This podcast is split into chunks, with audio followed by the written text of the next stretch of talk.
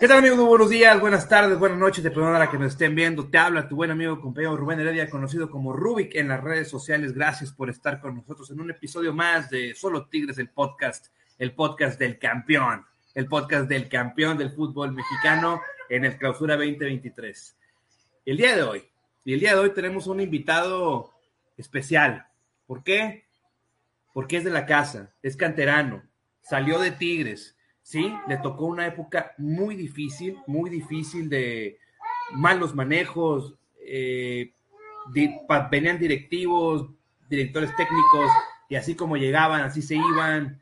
Sin embargo, él siempre se mantuvo sobre la línea del trabajo y el esfuerzo, ese perfil tigre que siempre se ha, se ha caracterizado, pues él fue parte de ese perfil tigre de partirse la madre, de venir desde abajo, incluso de ganarle el puesto a un portero argentino llamado Alejandro Lanari, y que por otro tipo de circunstancias tuvo que salir de la institución.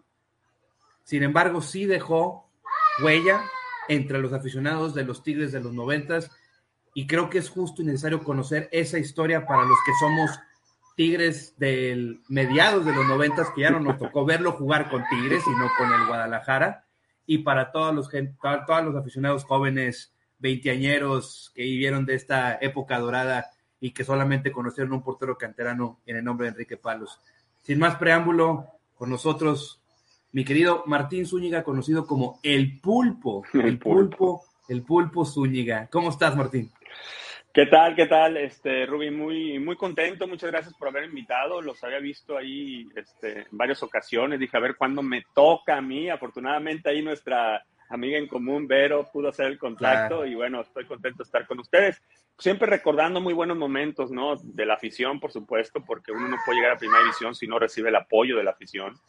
Y obviamente uno tiene que eh, ese apoyo incrementarlo con buenas actuaciones. Y por supuesto, pues lo que representa siempre el fútbol en Monterrey y principalmente lo que es ser tigre, ¿no? La verdad, este, muchas gracias por la invitación y, y pues a tus órdenes. No, no, la verdad es que yo soy el agradecido, Martín, por haberle aceptado. Sí, efectivamente, Vero, que de hecho Vero me, pidió que te dijera estas palabras que para ella te considera como uno de los mejores analistas de, fútbol y con los que ha, con los que ha podido coincidir.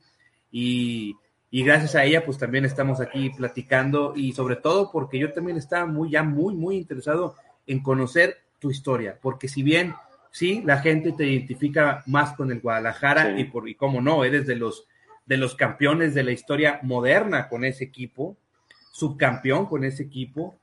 Eh, y bueno, y hasta en Estados Unidos terminaste tu carrera con el equipo de Chivas. Entonces, sí te identificas más con el Guadalajara, pero pues como toda historia tiene un inicio, eh, tu inicio en primera, en primera división como profesional pues fue con la Universidad Autónoma de Nuevo León. Pero Vámonos por partes, Martín, porque también este podcast lo hacemos porque nos gusta conocer la pasión de nuestros invitados.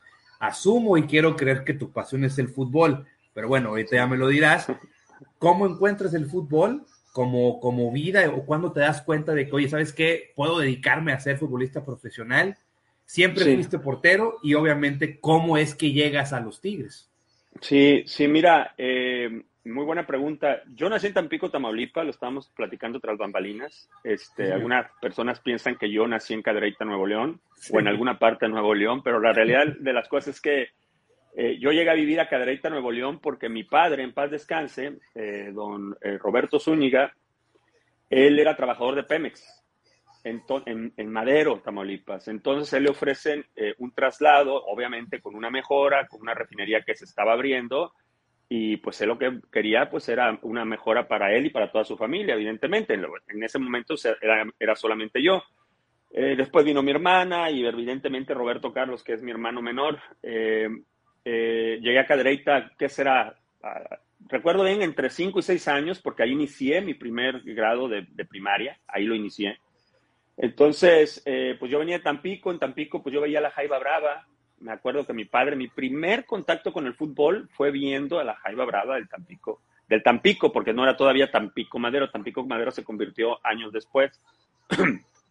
Entonces, eh, mi padre me llevó y desde ese momento, desde ese momento yo recuerdo que, que, quedé este, si se puede mencionar la palabra, este, para, para, un niño eh, y mi sueño fue siempre jugar en primera división, siempre jugar en primera división. Eh, a partir desde muy chico, todo lo que yo hice fue en relación a querer ser futbolista profesional, futbolista de primera división y todo lo que eso conlleva. ¿eh? Entonces, cuando llegamos a Cadereyta, te topas con la sorpresa de que es un pueblo beisbolero, o mejor dicho, un municipio beisbolero, que no se me enojen los de Cadereyta. Un municipio, hoy una ciudad beisbolera, en aquel entonces, y no había ligas.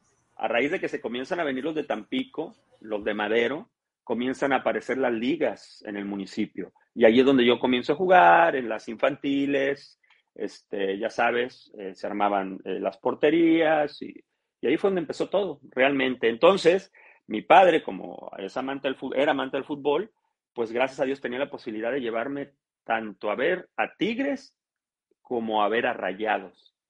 Entonces, yo me acuerdo que mi primer contacto con Tigres, mi primer contacto con Tigres, este, fue del lado de Sol, en la parte alta. Sí. No recuerdo cuándo fue la última vez que estuve ahí. Este, en la parte alta y recuerdo muy bien haber visto al Patrulla Barbadillo, a Pilar Reyes, en, algún momento a Mateo Bravo, eh, a Tomás Boy, en paz descanse Tomás Boy, eh, eh, uno de los más grandes que ha, dado Tigres, si no es que el más grande. Este, y entre otros, ¿no? Pero se te vienen esos nombres, Batocleti, por supuesto, también. yo recuerdo, entonces también iba, me llevaba el tecnológico de Monterrey en aquel entonces, ya años más adelante, pero siempre hubo una muy buena conexión con Tigres. Siempre, siempre, siempre, siempre. Me gustó, siempre desde que llegué al ambiente se me hizo eh, más agradable, más, más pasional. Este, y bueno, pues cada quien la vive como quiere, ¿no? A final de cuentas. Este, pero eso me llamó mucha atención. Después, obviamente, eh, continuamos, mi padre me continuó llevando y, ahí comienza el gusanito de querer jugar algún día en primera división. Y cuando tú estás ahí, lo que piensas es, pues ojalá sean los Tigres, porque pues es un equipo con el que tenía afinidad. Eh, y pues Dios fue muy grande, la verdad. Me dio esa posibilidad con muchos años, evidentemente, de esfuerzo, que pues es lo que se necesita, como mínimo. Claro, claro. Y Martín, ¿siempre fue la posición de portero, siempre te llamó la atención o cómo es que llegas a ser portero? Sí, siempre me gustó ser portero. Siempre. Este, siempre. Mi padre era portero, algo que se me había pasado a mencionar. De hecho, mi primer contacto con el fútbol es con él. Este, me llevaba a los partidos. Tengo una foto, tengo muy pocas fotos. Fui de guardar muy pocas fotos. Muy pocas fotos. O sea, mira que ya después cuando uno se hace profesional te llegan por todos lados y de repente las vas rescatando, tu mamá te las va dando y mi hijo Martín Roberto es el que comienza a, guardarlas, pero en mi casa o en las casas donde yo he vivido, porque pues ya ves que hemos andado por todos lados, nunca, tuve colgado, nunca tuve colgado una foto, jamás. O sea, me sentía muy orgulloso, pero no es del que no soy de los que tiene su rincón o su pared del ego, ¿no? No sabría decirte, no sabría decirte por qué. Este, eh, todo está aquí, todo está aquí. Entonces, eh, yo recuerdo muy bien que mi padre me llevó a jugar fútbol, lo vi atajar, ese día que lo vi atajó muy bien, me gustó, era mi héroe, este, y siempre me gustó ser portero.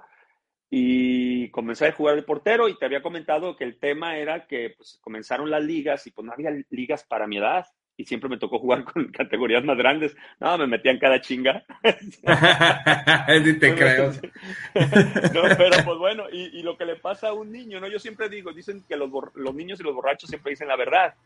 Y yo creo que a veces cuando eres niño y eres portero es más difícil. Sí, sí, sí te creo.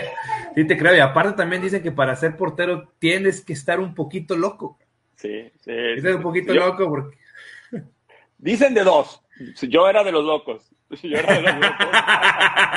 ya sabes cuál es la otra, ¿no? Sí, ya, ya me la sé, sí, sí, sí, claro, claro. O, no, yo era loco. medio loco, medio loco, no tanto. y, está, y está bien porque aparte, si, si bien es una, es una posición que de igual manera, digo, yo hasta la fecha yo creo que el mejor jugador en la historia de los Tigres, en la historia de los Tigres, de lo que a mí me ha tocado ver, pues es un portero, es Nahuel Guzmán. Y sabemos que es la posición donde es, eh, puede ser o la más benévola o la más ingrata, porque un error, un error, o sea, no, hay a quien echarle la culpa, fue error del portero. Una gran atajada es, fue una, digamos que una acción o, una palomita. Parte de tu trabajo. Sí, parte de tu trabajo. Sí, sí, sí. Eh, la verdad es que nosotros no la vemos como una posición injusta porque desde un principio es a lo que nos acostumbramos. Sin embargo, eso se escucha alrededor de nosotros. Lo que conlleva el ser portero es una gran responsabilidad porque son 11 que juegan, pero son 10 eh, los que normalmente están en la búsqueda. El portero siempre está a la espera. ¿A qué me refiero? A que solamente actúas cuando te llegan, ¿no? O, el, el, balón se acerca a tu área y todo eso. En cambio, por ejemplo, si haces la comparación, que siempre hacen la comparación con los delanteros, pues el delantero siempre está en la búsqueda, puede fallar cualquier cantidad y de repente mete una, pero eso es algo que ya sabemos y que crecemos con ellos. Por eso los que llegamos a, instancias de mayor edad, no hablo nada más los que juegan profesional, sino los que todavía ya de grandes siguen jugando como porteros, es porque la tienen clara y porque saben que así es. Y por eso mencionaba yo el tema de los niños, eh, que a veces es más cruel cuando eres niño y es ser portero porque a mí me ha tocado, yo tengo un hijo que es portero y que de repente, pues los niños van, no, perdimos por el portero, a mí me tocaba escuchar y a veces los papás dicen también, oh, es que mi hijo metió dos goles, pero el portero no andaba muy bien. Y es normal. Entonces, yo siempre digo, abraza el paquete completo porque es la posición del arquero, pero eh, cuando hablan del diferente y que dicen, no, conocí un 10 que es diferente, no, el único diferente es el portero. Es tan diferente que hasta juega con uniforme diferente a los que están jugando en el campo. Y es, el, es tan diferente que pues, es el único que la puede agarrar con las manos. Entonces, yo siempre me guío por eso y es cuando lo platico con los niños, les hago crecer ese orgullo para que, porque hay que tener orgullo porque, cuando estás en la portería, porque eh, a las primeras de cambio eh, las críticas están ahí, sin embargo, tú tienes que aprender a, solventarlas, ¿no? Este, a solventarlas, este, a, aceptar, bueno, no aceptarlas, sino a procesarlas y sacar lo mejor de cada una. Y yo creo que allí está el detalle en ir creciendo en la portería, porque en algún momento a todos nos llegan eh, críticas, porque en algún momento te vas a equivocar, es imposible que seas infalible. Mira, mencionabas a Nahuel Guzmán, que para mí es un arquero este, impresionante.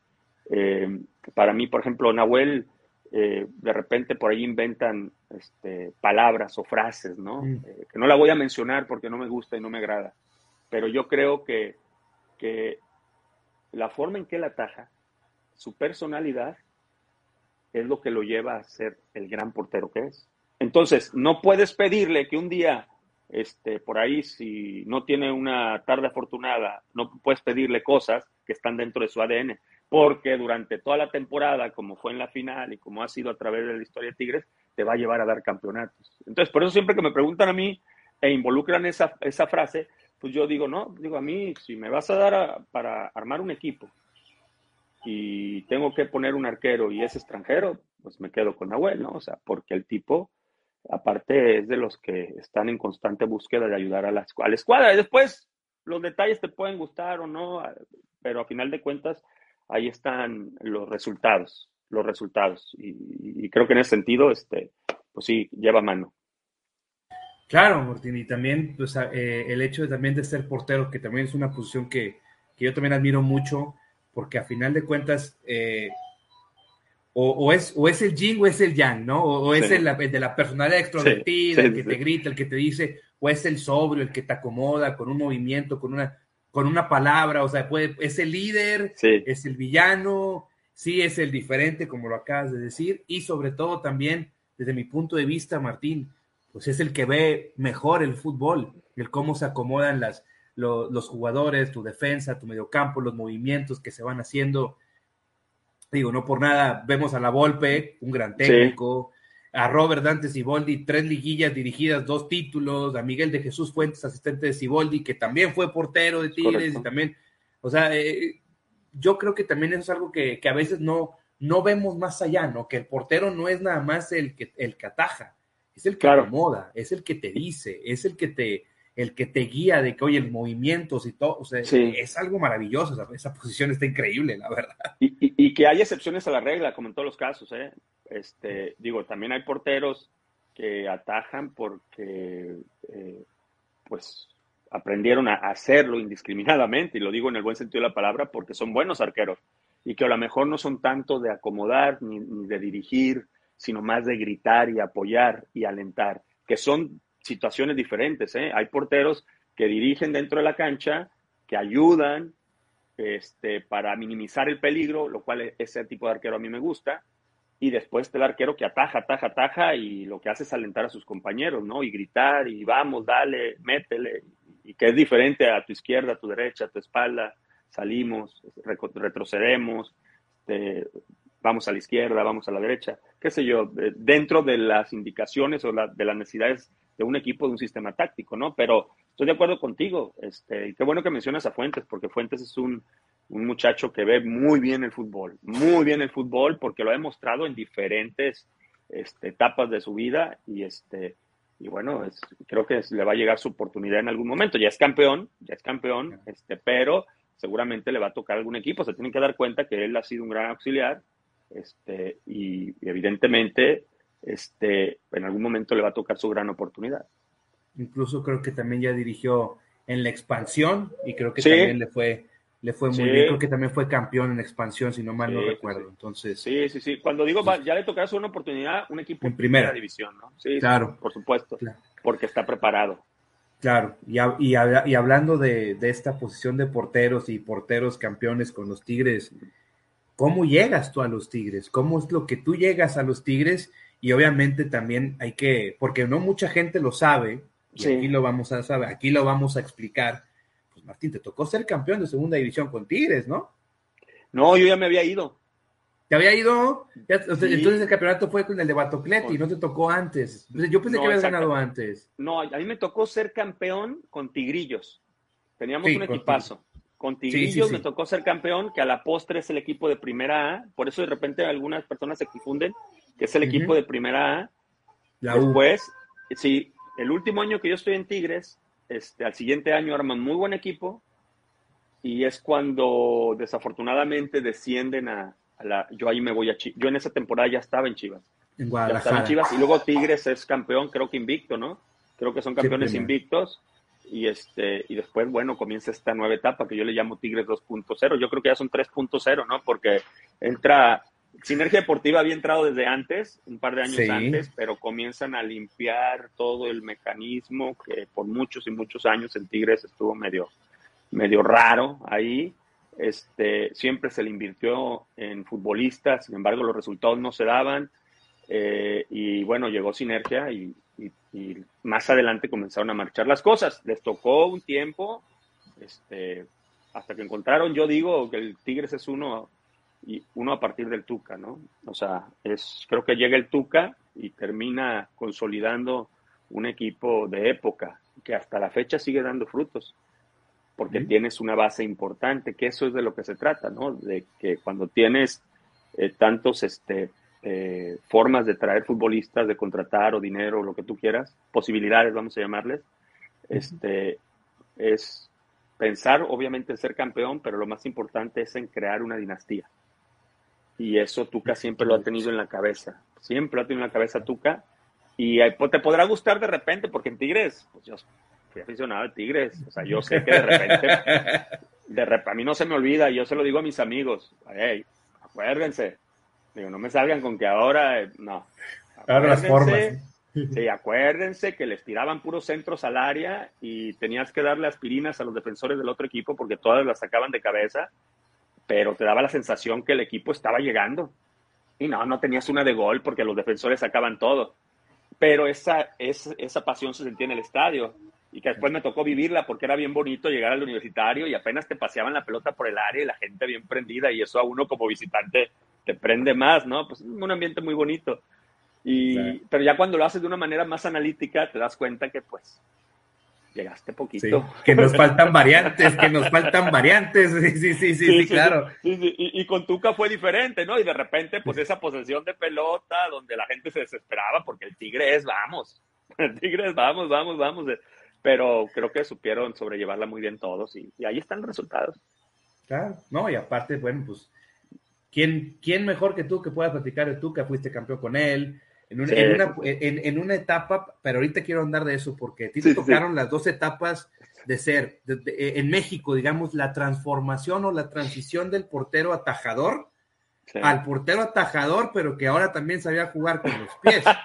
cosa, cosa, porque, porque es, porque incluso, y lo tengo que decir, aunque lo, admiro y lo quiero mucho, y por eso Robert Dante se va de Tigres, aparte de por ser extranjero.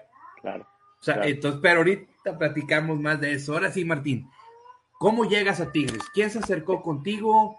¿Quién te, quién te visorió o quién te invitó a formar parte de los equipos juveniles que a la postre terminaste siendo campeón con esos tigrillos? Yo siempre me refiero a, a, los tigrillos, no a la U, tigrillos. Claro. Entonces, ¿cómo es que llegas a Tigres, Martín?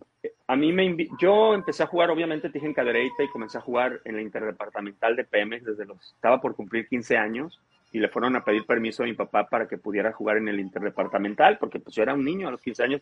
En el interdepartamental ya juegan incluso hasta ex profesionales que en alguna vez jugaron algún tiempo en Monterrey o en Tigres y por, el, por, por jugar en los equipos de los departamentos de Pemex les daban trabajo en Petróleos Mexicanos. Entonces era una liga muy competitiva, Mateo, hablando, ¿no? Entonces eh, comienzo a jugar ahí y después se arma un equipo que se llama, o se armó un equipo que se llamaba GPA en Cadereyta. A lo mejor muchos ahorita no lo tienen, pero todo aquel de aquel entonces se va a acordar un equipo que era una selección y mucha gente que trabajaba en Pemex este, jugaba en ese equipo, incluso contrataban. Hoy le llaman la talacha, ¿no? Entonces ah, yo, yo, yo, yo, era el más chavillo de todos, y estaba, tenía 15 y 6 años, no, 15 años. Entonces lo llega a dirigir Juanito González que es este, un futbolista de Monterrey, Juan González. Que lo, y luego después, al tiempo, lo contrata Tigres para las fuerzas básicas. Cuando Tigres vuelve a tener fuerzas básicas, porque hubo un tiempo que no tuvieron fuerzas básicas y vuelven a reintegrarlas. Ahí contratan a Pepe Sánchez y contratan a Juan González. Dos nombres que jamás se me van a olvidar porque son los, son los que, eh, de alguna otra manera, los que me terminan escauteando. Recuerdo que Juanito me invita a que vaya a Tigres. Este, y pues a mí ya me habían hecho la invitación de Tampico para ir allá. De hecho, ya había a probarme, les había gustado y querían que me quedara, pero yo les dije que no podía porque mi padre siempre fue muy insistente con el estudio, ¿no? El estudio, el estudio. Entonces yo les dije, cuando termine mi semestre, puedo ir para allá. Y en ese lapso es cuando Juanito me invita a mí para ir a Tigres, pero tenía que hacer la prueba como todos. Entonces, la ventaja es que él ya me conocía.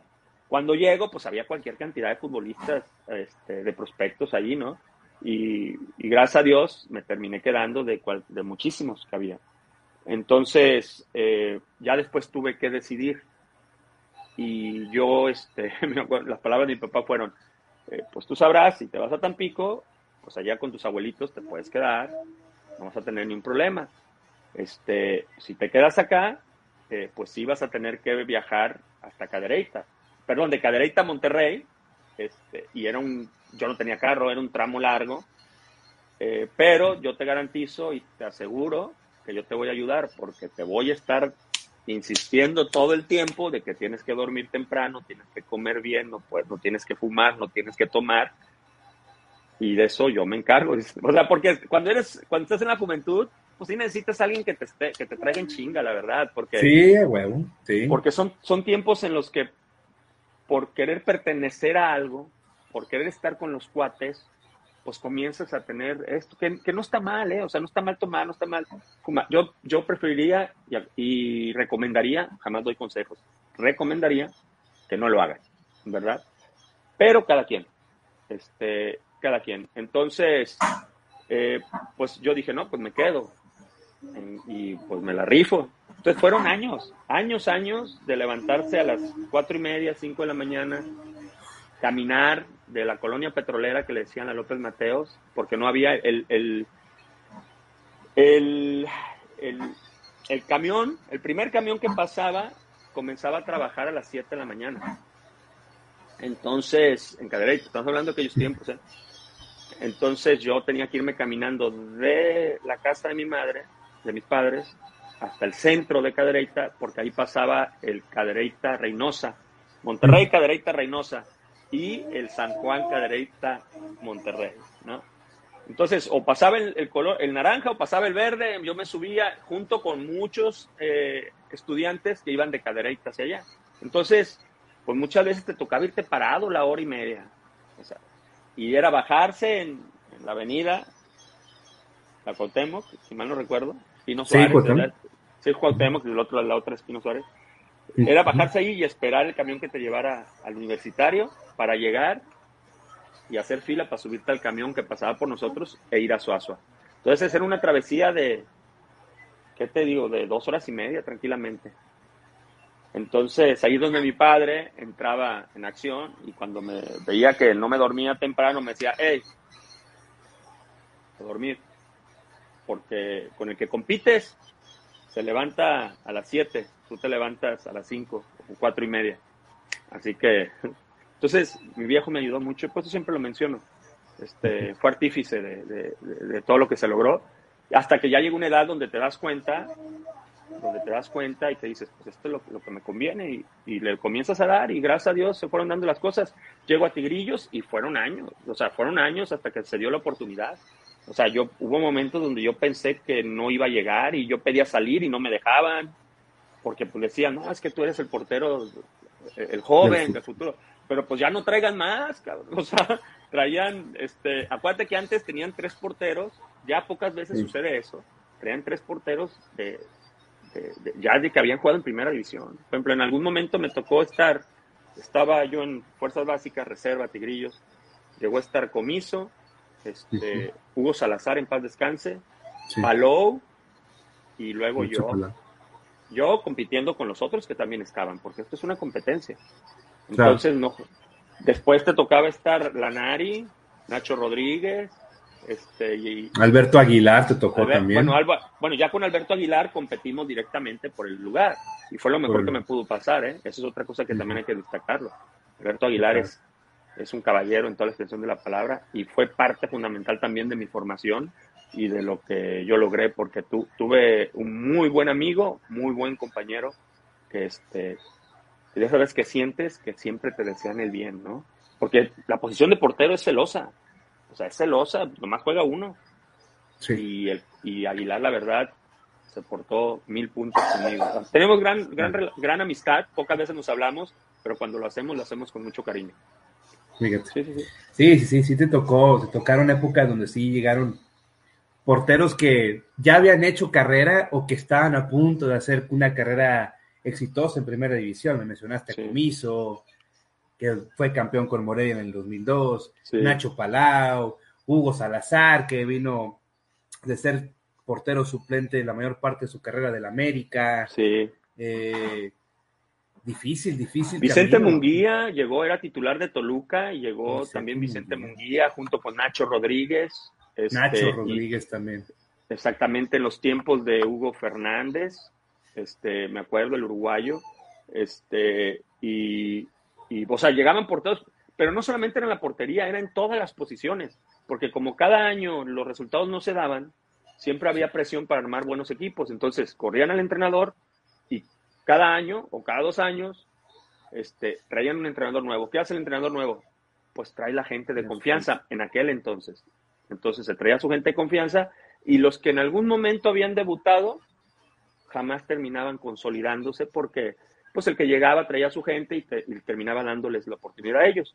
Cada quien, ¿no? Entonces es algo con lo que yo crecí viendo y, dije, bueno, yo, no, yo no se me olvida una vez que Mateo Bravo, que llegó a ser mi entrenador, que tuve esa fortuna, tuve entrenadores de porteros este, muy buenos, eh, que un día, no recuerdo en qué momento fue, pero yo creo que estaríamos en Tigrillos, me dijo, este, te va a llegar, dice, te va a llegar, pero tienes que meterte en la cabeza que cuando te llegue no sales en 10 años. Así me dijo. Y es algo que hasta la fecha yo se lo digo, te lo comento, aguanta, paciencia, trabajo y ten en la mente que no sales. Hoy yo les, yo les aumento 5 años más porque hoy en día te puedes cuidar más. Hay, hay mucho trabajo para potencializar este, eh, y, que es prevención de incluso de lesiones, ¿no? Que te ayuda a prevenir lesiones, este, bueno, salvo aquellas que ya de plano no se puedan evitar, ¿no? Pero, pero este, hoy en día ves arqueros de mucha edad como Talavera, que rondan casi los 40, como el mismo Ochoa, ves a Corona, ves a Nahuel, que está entero, ves a, a este, se me puede escapar alguno injustamente, Cota, que lo acabo de ver aquí, es un monstruo. Bueno, aquí, cuando digo aquí, estoy en Los Ángeles, California. Los Ángeles. Acabo de ver la final de León contra, contra Los Ángeles Fútbol Club. y, son arqueros increíbles, la verdad, y que, y que no se ve cuándo vayan a, colgar los guantes, ¿eh? y ojalá que sigan por muchos años Ojalá, ojalá. Martín, me platicaste de, esta, de esta llegada. Digo, se escucha muy, muy fácil, pero quiero pensar, ¿tú llegas a Tigres entonces en, en el 89, 90? No, llegó a Tigres en, como en el 85, porque yo me acuerdo, 85, 86, fuerzas básicas, ¿eh? Sí. Fuerzas básicas, estamos hablando de, de, dos, tres años trabajando en las fuerzas básicas. Después llegó junto con el Pastor, con el Gusano. Después llegó Reynoso y trajo a Varela. Estaba el Chico Díaz con nosotros. Estaba el Yoko, Carlos Cimental. Más adelante, porque él es más chico que yo. Eh, y se fue conjuntando un equipo bueno. La pasábamos muy bien. Era muy divertido. Y cuando digo eso me refiero a la camaradería que teníamos. este, era fantástica. Y después se fueron dando las cosas para que ese grupo se formara, este, no todos, porque unos ya estaban con el primer equipo, y se armara Tigrillos, que a la postre, que, eso es otra cosa que hay que mencionar. Don Roberto Méndez mm. este, fue el artífice de esa camada. No sé si la gente se acuerde de Don Roberto Méndez o sepa quién es, pero ese fue el artífice de la camada y de que salieran los Oliva, los Pastor Lozano, los Chico Díaz, Carlos Cimental, este, porque él fue, promovió mucho esa, esa cultura de darle oportunidad a los jóvenes. Y, lo más importante, que era intentar consolidarlos, claro, dando resultados, ¿no? Porque no vas a poner a alguien nada más por ponerlo. Y, se me puede escapar alguno más, ¿eh? Porque debutaron muchos en aquel entonces. Este, salió el ruso Peña un poco más adelante, mira lo que fue el ruso, este, fue un jugadorazo. Eh, y me acuerdo muy bien que, que pues se dice fácil y pareciera que fue así, pero, pero hubo años muy duros, ¿eh? muy duros, este, principalmente con tanto ir y venir de cadereita, este, se te hace eterno. Claro, no, y definitivo, y sobre, y sobre todo como tú lo mencionas, porque lamentablemente, y se sigue viendo, ¿no? El jugador de casa siempre es más difícil que, en casa sea valorado que en otro lado. Sí, lamentablemente, ¿no? Sí, sí, sí. Y sí, mencionaste jugadores que, que sí hicieron carrera en primera división, y podemos mencionar muchos, Felipe Ayala, Alejandro, Alex Villalobos, Raúl Llanestoro. Llanestoro. Eh, sí, o sea, que, que, si bien ya fueron una generación posterior a la tuya, Ricardo Llanestoro. Ricardo sí, que, que, fue el primero que jugó de todos nosotros, ¿eh? Ricardo ya tenía un cuerpo de primera división desde los 15 años. De hecho, nosotros cuando nos enfrentábamos en el Benito Juárez, lo protestábamos, bueno, yo lo bromeo a veces, te protestábamos porque no era posible que te tuvieras ese cuerpo, yo estaba fuertísimo. De hecho, a mí no se me olvida una vez, creo que fue su debut, le toca marcar a Bahía y le hace una marcación espectacular a Bahía en un clásico, me acuerdo, a partir de ahí Ricardo comenzó a jugar eh, con mayor continuidad este, y después lo de siempre, ¿no? O sea, llegaban entrenadores nuevos y, a volver a luchar contra corriente. Entonces, este, eh, fueron tiempos muy buenos, muy agradables. A mí me tocó ver, por ejemplo, los que estaban adelante, el Patán Vázquez, a Víctor Escalera, a la Araña Maldonado, la Araña Maldonado, que fue el primer portero que yo recuerdo, este, que debutó de Fuerzas Básicas, de los que yo me acuerdo, ¿eh? Este, cuando, a mí me da mucha alegría cuando alguien salía de fuerzas básicas y debutaba porque quería decir que, uno más adelante podía tener, hay que soñar, que uno podía tener este, posibilidades y, me acuerdo que lo pusieron algunos partidos, le fue bien, pero pues bueno, este, se recupera el, primer portero y, y volvía a jugar y luego ya no tenía continuidad, ¿no? El otro fue Palou, que ahí lo trajeron de Puebla, no sé si te acuerdes, que tenía cualquier cantidad de condiciones y después con Reynoso, desafortunadamente, este, por ahí no le terminó, no terminó de consolidarse, vamos a llamarlo así, eh, y después se fue, este, fue a Querétaro, si mal no recuerdo, donde tuvo una temporada espectacular con Tomás Boy, que lo dirigió. Y todavía cositas eh, me acuerdo por ahí que la gente de hoy en día en Tigres no se va a acordar, porque obviamente hoy los Tigres pues están marcando una época nueva, ¿no? O sea, Sí, sí, sí, pero siempre, siempre, yo siempre he dicho y creo que pues podrás estar de acuerdo conmigo, ¿no? O sea, para no repetir la historia, pues tienes que conocer la historia, ¿no? Claro. Entonces, eh, y hay que recordar que Tigres no siempre fue el Tigres este, o sea, es la realidad, no siempre fue, y que lamentable, y que afortunadamente para algunos y lamentablemente para otros, pues había joyas, como tu caso, que, que, sí, que sí pudieron brillar y tener una carrera longeva dentro del fútbol de máxima competición. Y Martín, pues dos preguntas. La primera, ¿cuándo fue, cómo fue tu llamado a que entrenaras o que estuvieras ya de base con el primer equipo? Y obviamente tienes que platicarme de aquel 13 de marzo de 1993, Martín Zúñiga de 22, próximamente 23 años, y viene este debut por fin en primera división, Tigres 2, Toluca 0, si mal no recuerdo. sí, sí, sí. Fíjate, tuve una fortuna, siempre que me tocó jugar, siempre colgaba el cero. Sí. O sea, siempre. O sea, me toca jugar ese partido y en ese año ya no juego hasta después y volvía con un cero. Y, eran dos o tres seguidos. Y también me metieron de repente cada chinga, ¿eh? O sea, no me voy a contar pues. tampoco, la historia ya está. Pero en, pero en mi carrera, en mi carrera, y me adelanto un poquito, cuando llegué a Chivas, pasó lo mismo. Chivas, juego, llego, juego, y Chivas venía de, ser castigado y, y, colgué varios ceros. Entonces, bueno, no yo, todo el equipo, porque todo el equipo este, jugaba, jugaba bien. Entonces, eso te ayuda a afianzarte y a tener confianza, porque es el alimento del portero, el clean sheet que le llaman hoy en día, ¿no? Este, la portería en cero. Entonces, eh, y verte seguro era lo más importante. Eso era más que todo. Yo tuve una fortuna muy grande. Desde muy chico, a pesar de que yo estaba, bueno, no a pesar, yo estaba en fuerzas básicas, pero desde muy chico, por alguna razón, los entrenadores me invitaban siempre a entrenar con el primer equipo. O sea, Haz de cuenta, yo estaba en fuerzas básicas y de repente un día estoy entrenando y ocupan un portero y, eh, presta un portero y me acuerdo, no se me olvida. Creo que fue, el primero fue eh, Arpad Fekete, porque llegó de bombero, me acuerdo Arpad Fekete, en aquel entonces.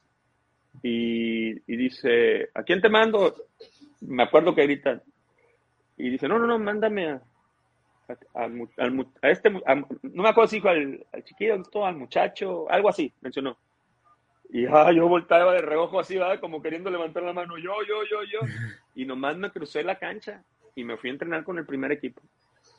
Entonces, eh, ocupaban un portero, empezaba a entrenar y algo pasaba que después cada vez que necesitaban, mándame al chico Zúñiga. Y mándame al chico Zúñiga. Y llegó Hugo Fernández y pasó lo mismo. Entonces yo tuve contacto con el primer equipo, sin ser parte del primer equipo, tuve contacto con el primer equipo, este, desde muy chico. Es, y me acuerdo que, pues yo me imaginaba, ¿no? Cuando a mí me toca en el primer equipo, este, cómo actuar, eh, yo ya sabía si alguna vez me tocaba jugar con X defensa, un espacio reducido, si algún día me tocaba un interescuadra, yo ya sabía cómo le tenía que hablar o qué necesitaba que le ayudara uno, el otro. No me preguntes por qué, pero estudiaba, estudiaba ese tipo de cosas. Entonces, pues yo creo que lo notaban, lo notaban y, me seguían llamando, me seguían invitando. Entonces, eh, ya después cuando formo parte de la plantilla es con Carlos Reynoso, pero antes hay un periodo que pocos saben. Eh, cuando llega el primer año Carlos Reynoso, estábamos cuatro o cinco muchachos de las fuerzas básicas para pasar a reserva profesional, ya firmados como reserva profesional, ya que te dieran tu ayuda para los camiones, ¿no? Porque en fuerzas básicas es puro invertirle. Gracias a Dios mi padre tenía la posibilidad y me ayudaba para los camiones. Y yo trabajaba, ¿no? Vendía quesos en la cuadra. Toda la colonia vendía que llegaba el señor de los quesos y me la pasaba vendiendo quesos, cambiaba revistas, vendía revistas, juntaba mi dinerito para intentar, este, pues pedirle lo menos posible a mi papá. Este, y después me acuerdo que, que llega ese momento en que llega Reynoso y digo, aquí puede ser. Y cuando llama a todos, llegaron más gente todavía, como tipo, le llaman acá Open Tryouts. De esas veces que, que tú dices, ok, tienes a tus 5 o 6 que ya evolucionaron, que son los que van a pasar reserva profesional, entonces ya traes para complementar, pero no, nos metieron en la misma tómbola. Entonces, pues, pues ellos tuvieron, tuvieron este, su, su, forma de ver las cosas, la cual pues es respetable, aunque no estuvieran de acuerdo, y, y pues terminaron llamando a otra gente, menos a ninguno de nosotros cinco. Hubo uno que se fue a trabajar con ellos, Juan, Juanito González, que ahora vive en Dallas, que también jugó para Tigres. Estuvo en, este, tuvo un periodo ahí corto. Se lastimó su rodilla, la clásica, y, ya no pudo jugar después. Pero él estuvo ahí, lo llamó Reynoso. Fue el único de los cinco o seis que estábamos para la reserva que dejaron en, la reserva profesional. De ahí en fuera, nadie más. Entonces, se fue una pretemporada. Obviamente te quedas molesto porque tú ya venías trabajando dos años, más o menos. Y yo empecé con la directiva a decirles, denme mi carta para irme. Tan enojado estaba que yo pedía mi carta para irme. Dame mi carta y me decían, me acuerdo muy bien, no te vayas, tranquilo, se tiene que dar cuenta, le decían el maestro. Te tienes que dar cuenta que el maestro se va a dar tranquilo, se va a dar cuenta. No pasó y yo me desesperé y les pido, dame mi carta y me voy a Cadereyta, Nuevo León, tercera división. Me fui llorando, ¿eh? Yo sería un chavito de siete años, siete y medio, por ahí. Me fui llorando porque yo pensé que había acabado en ese momento. Entonces, pues ahí otra vez mi padre entra este, a, empujarme, ¿no? A, motivarme y, y, este, y ahí me topo con un... Ah, Dios sabe por qué hace las cosas, no cabe duda. Ahí me topo con Trinidad Caballero, que fue portero del Monterrey, que es muy mm. famoso por su forma de entrenar. Trinidad Caballero se encarga de afinarme muchos detalles que desde su punto de vista yo tenía y los cuales después de de, ciertos agarrones, terminábamos congeniando en que esto era mejor y más conveniente para mí. Dios sabe por qué hace las cosas. Tuve una gran temporada. Fui a la selección nacional, que antes no había selecciones nacionales este, eh, sub-17, sub-16, sub-18. Eran la de tercera, la de segunda y la de primera. Y me toca ir a la selección nacional. Termina la temporada, llegamos a semifinales, eran 120 equipos en tercera división. 120 equipos, o sea, había que meterse a lugares donde si ganabas salías corriendo, te apedreaban el camión, o sea, cuando, discúlpame, me estoy alargando, pero es bien importante. No, no, no, dale, dale, dale. Resulta que termina esa temporada, regreso a Tigres.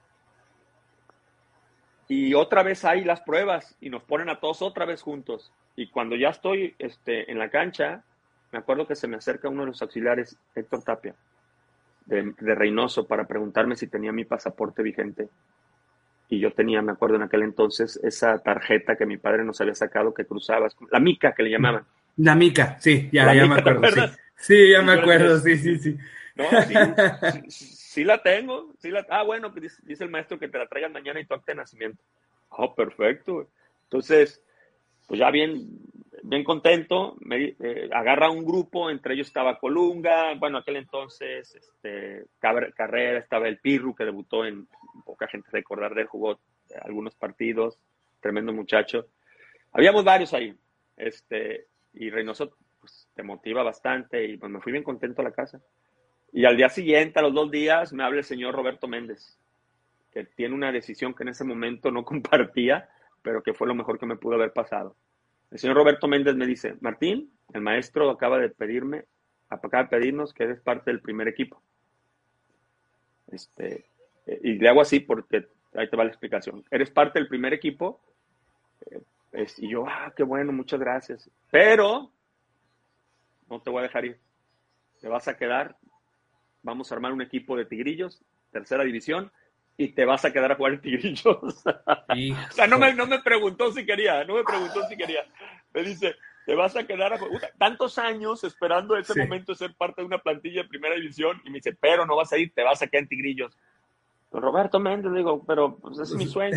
No, no, no. No me dejó. ¿Y sabes por qué? La visión de don Roberto Méndez.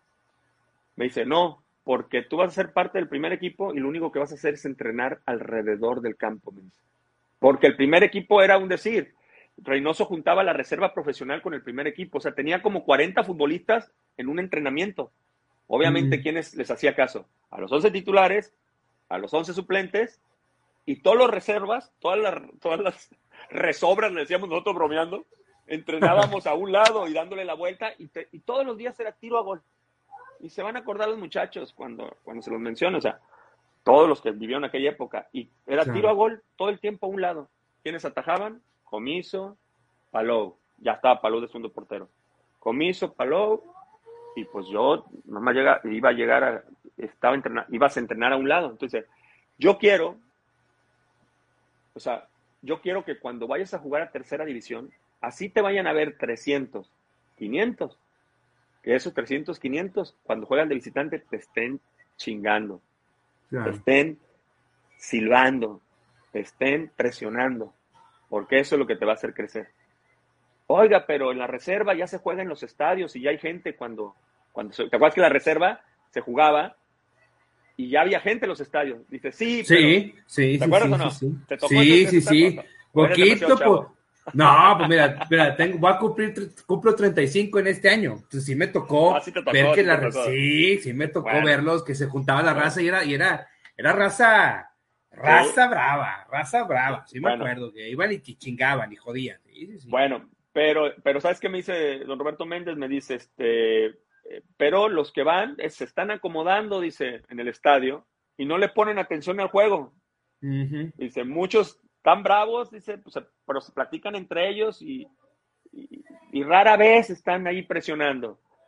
Y yo necesito que te presionen, que vayas a lugares donde te la estén rayando y todo, porque quiero que siga tu formación.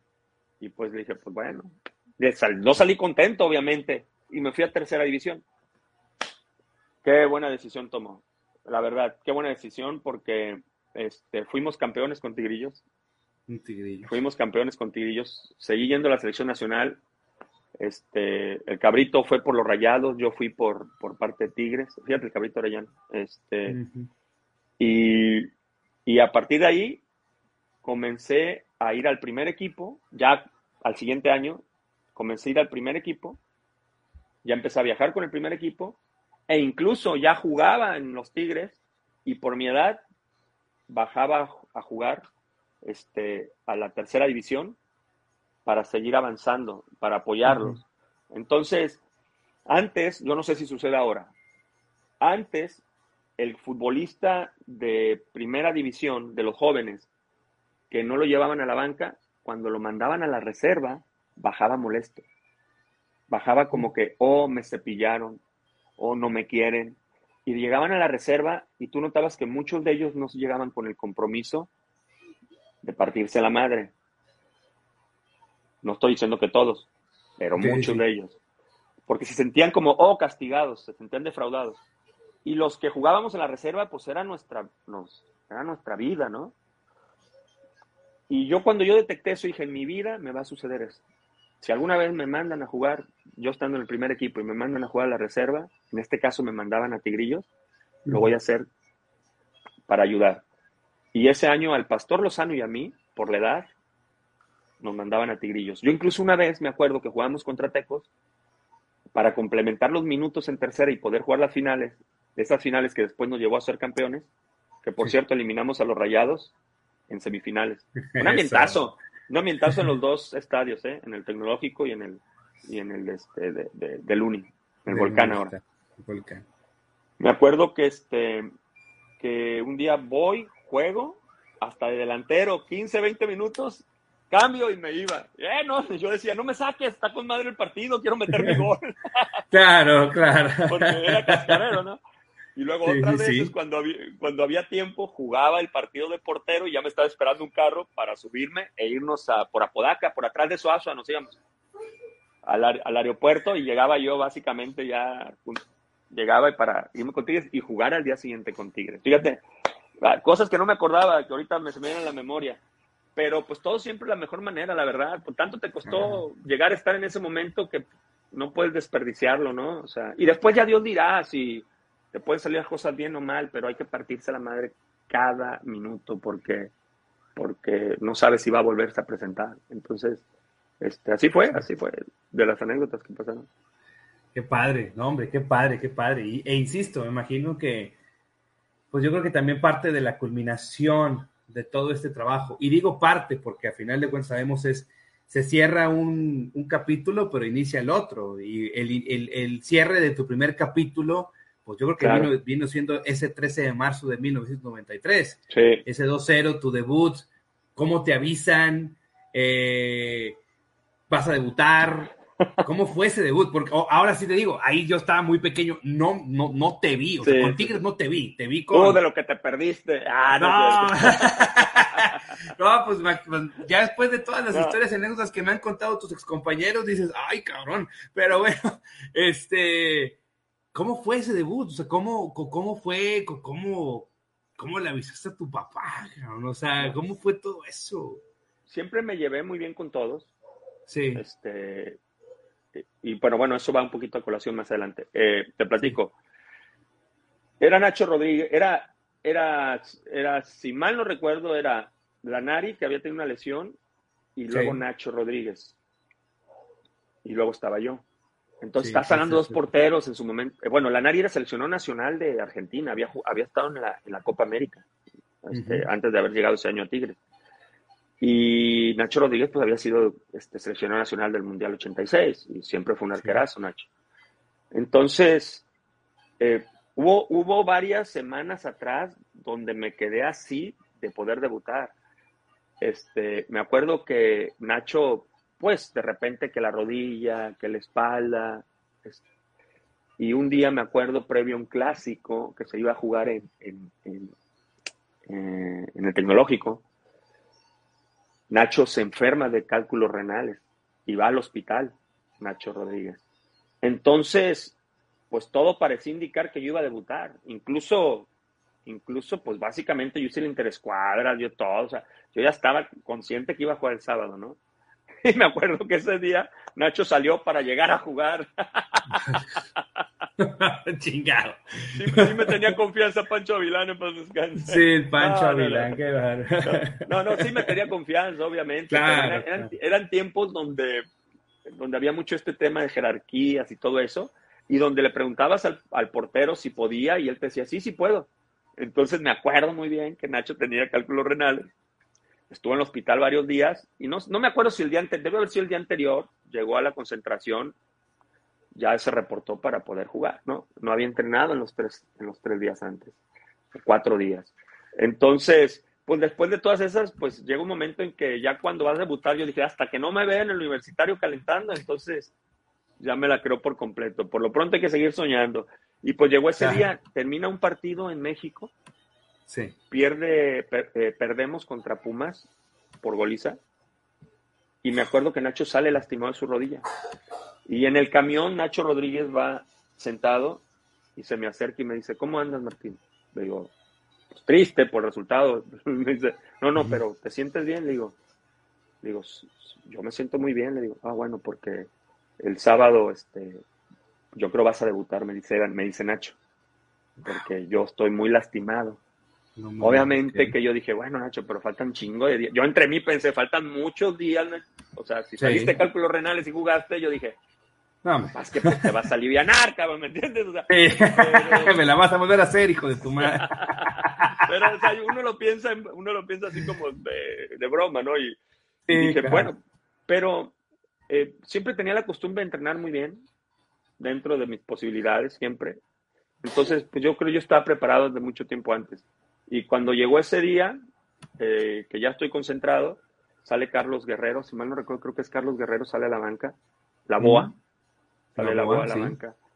Este, y pues ya estábamos los dos en el hotel concentrados. Pues ya era el día que yo todo el tiempo repasando. Nunca se me va a olvidar que cuando voy hacia el estadio comienzas a ver a toda la gente que va y, y te crea compromiso, ¿no? Te crea compromiso porque porque es muy bonito ver a todos los aficionados que van rumbo al estadio y la gente va esperando que el equipo brinde un buen espectáculo, pero que principalmente gane. Entonces, todo eso siempre era muy padre, te comienzas a poner tenso, este, llegas al vestidor y siempre me imaginé el partido, siempre me lo imaginé, desde que me ponía las vendas, para lo, ya cuando has jugado tanto tiempo, y los que escuchen esto, que a lo mejor han jugado tanto tiempo, dicen, ah, ¿cómo es posible? Pero los invito a que recuerden el primer día, y, así, y es como es, y yo en ese sentido soy muy franco, ¿no? Este, yo me acuerdo que me estoy poniendo las vendas y el Mariano Varela, que es mi compadre, que siempre tuvimos una gran relación, y el pinche gusano, que es también mi compadre, los quiero mucho. Este, me acuerdo que me bromeaban, llegaban con el papel sanitario, traen pulpo por si andas cagado. Y, ja, ja, ja, se reían. las bromas, las bromas. Porque así hacíamos las bromas, ¿no? Preferible esas bromas que a las de ahora que te rapan, ¿no? No sé cómo hubiera visto sin, un pelo, digo. Y sido agradable. Y, me acuerdo, que me aventaban el papel del baño y órale cabrones, dejen concentrarse, hombre, yo les decía. Y, pues ya me puse, me ponía las vendas y estaba repasando todo el tiempo el partido. todo el tiempo el partido. Este, eran los tiempos donde la cancha del universitario no estaba en las mejores condiciones. Este, te imaginas todo tipo de jugadas. Es, es como prepararse para un examen, ¿no? Te imaginas lo que pueda llegar a suceder. Ya cuando sabes la alineación, te imaginas de qué manera ayudar a tu equipo y todo eso. Y, y la verdad, todo salió a pedir de boca. Este fue un debut redondo. Me llegaron poco, un par de veces, pero lo importante era verse seguro. Verse seguro. Para mí era importantísimo que se dieran cuenta los entrenadores y la afición que en mí tenían un portero seguro. O sea, porque puedes hacer la, la tajada de, del ángulo y sin embargo manifestarte inseguro durante todo el partido, ¿no? Entonces, para mí siempre fue manifestarme seguro para que vieran que no había necesidad de voltear hacia otro lado. Entonces, ese día me acuerdo que la raza se rifó. A mí no se me olvida una jugada, un rebote que le queda a este, si mal no recuerdo, a Marcelino Bernal. Y pues básicamente así en corto ya le quedaba para rematarlo y viene el Toki Castañeda y se tira un clavado de la tercera cuerda impresionante y le termina dando el trancazo en la espalda. Y luego ya después bromeando yo les decía, sí me tenían confianza, ¿verdad, cabrones? bueno, te, te protegías, no, claro, te protegía la... claro. Y, eso, y, eso, habla del gran grupo que teníamos, la verdad, claro. porque de eso se trataba, como en mi momento, cuando jugaba algún muchachito, otra de las cosas que se daban en aquel entonces era normalmente que los grandes eh, maltrataban a los jóvenes, ¿no? O sea, y lo digo entre comillas porque porque eran, eran como que, ah, muchacho cagón, ah, estás, este, no puedes, estás asustado, cuando debiera ser lo contrario. Debiera de ser ánimo, este, tú puedes. Hay maneras de ver las cosas, yo prefiero verlas de esta forma, ¿no? Entonces a mí me tocó ver mucho eso. Y tuve la fortuna que cuando me tocó jugar, tuve enfrente gente que, que más de uno en algún momento te te ven ahí medio dubitativo y te meten una regañada para que te ajustes, ¿no? Si ellos se dieran cuenta que la regañada te va a ir te va a dar para abajo, pues evidentemente no te regañan o no te, te lo dicen de otra manera. Pero a final de cuentas, eh, cada quien reacciona diferente. Me acuerdo de ese partido como si fuera ayer y, y, y, se portaron a la altura todos. Me llegaron poco y en lo poco que me llegó, pues había que mostrarse seguro y ganamos 2-0. Y ahí empezó todo. Sí, sí, 2-0, me acuerdo muy bien. Sí, me acuerdo que el primer tiro ¿Se acuerda mi compadre el gusano? Dije, la primera tiene que ser segura y buena. Marcelino Bernal pasa de tres cuartas partes de cancha y acercándose al área grande saca un disparo y no le pega bien, afortunadamente. Y le sale un tiro raso. Y pinche pelota viene dando todos los botes porque hoy el, hoy el universitario es una chulada. El volcán, la cancha. Sí, sí, antes, quiero que vean fotos de cómo estaba la tensión que era para los porteros que venían de visita. Uno ya estaba acostumbrado. Esas porterías estaban todas, estaban mejor en Cadereyta, donde empecé a jugar yo, que las porterías del volcán. Bueno, antes universitario, te lo juro. No, era una mucha tensión, decías, estabas más preocupado por la cancha que por los adversarios. Entonces, viene el tiro y pinche pelota viene dando así botes. No venía tan complicada y me acuerdo que yo me recorro y me tiro hacia atrás esperándola, esperándola y y me, y me agacho con un amor hacia la pelota para embolsarla. Este, y ya a partir de que agarrar la primera, sueltas la tensión, ¿no? Sueltas y, todo. Y ya, y, sí, sí, ahí todo salió bien, gracias a Dios. Gracias a Dios, gracias a Dios. Sí. Si bien, como tú dices, no, no jugaste mucho esa temporada, no. pero fue tu debut y sí. no sé si traías el dato, Martín, esa fue la penúltima temporada que Tigres califica a una liguilla. Sí.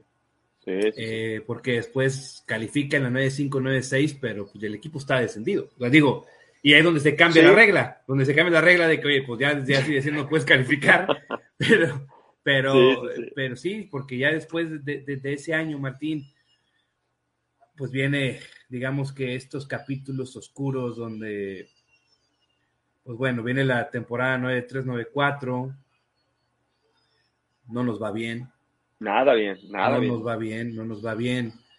Eh, terminamos en la parte baja de la tabla, que en el lugar 17, antes eran 20 sí. equipos, si mal no recuerdo. Sí, afortunadamente, si no, imagínate qué feo se hubiera visto. no, era, ter era, terrible abrir el periódico y ver la tabla de posiciones, qué vergüenza nos da, a mí lo personal. Sí, no, y aparte también, y, y, y sobre todo ustedes, o sea, Pastor, Almaguer, eh, bueno, el rusito que estaba por ahí, pero Mariano Varela, o sea, Mariano Varela, el, gusano, el, Chima. el Chima, o sea, todos ellos, el Chima, que también aparte Tampico como tú, o sea, todos, todos el Mariano también es de Tampico. Sí, fíjate, fíjate, fíjate, y campeón contigo en Chivas también, sí, cierto. Entonces, o sea, o sea, todos estos chavos y sobre los, la casa y los chavos que llegaron, o sea, y los jugadores que llegaron muy jóvenes a Tigres, pues, pues no quiero ni imaginarme, sobre todo tú canterano, ay, el madrazo que era de, y si, y si, nosotros somos los malos, o sea, porque yo, yo, yo, sé, estoy seguro que pasaba por su cabeza, pase lo que pase, el siguiente torneo, a los que van a cortar la cabeza van a ser a nosotros y van a traer a, a, otros, ¿no? O sea, entonces era incertidumbre tras incertidumbre, Martín. Y lo menciona bien, porque esa es la película de Tigres en esa época.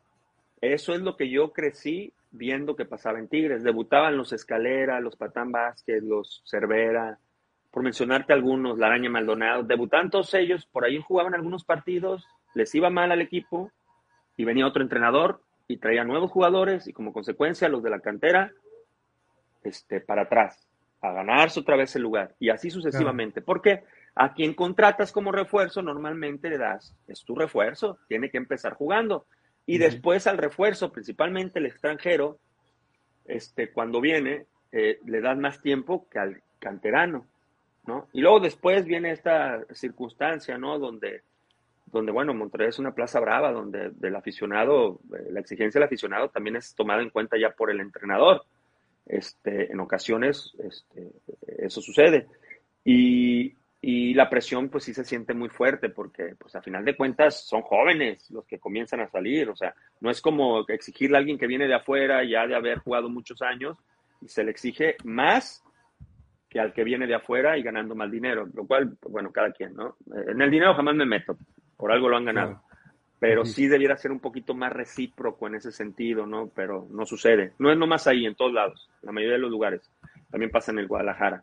Este, aunque en Guadalajara estamos hablando de una presión este, eh, este diferente. No sé si diferente. Diferente, diferente, sí, pues sí. Sí, es diferente. Entonces, este, me acuerdo que en esos tiempos fueron muy, fue muy triste ver al equipo así, a tal grado que el aficionado, la verdad, te abandonaba, con justa razón.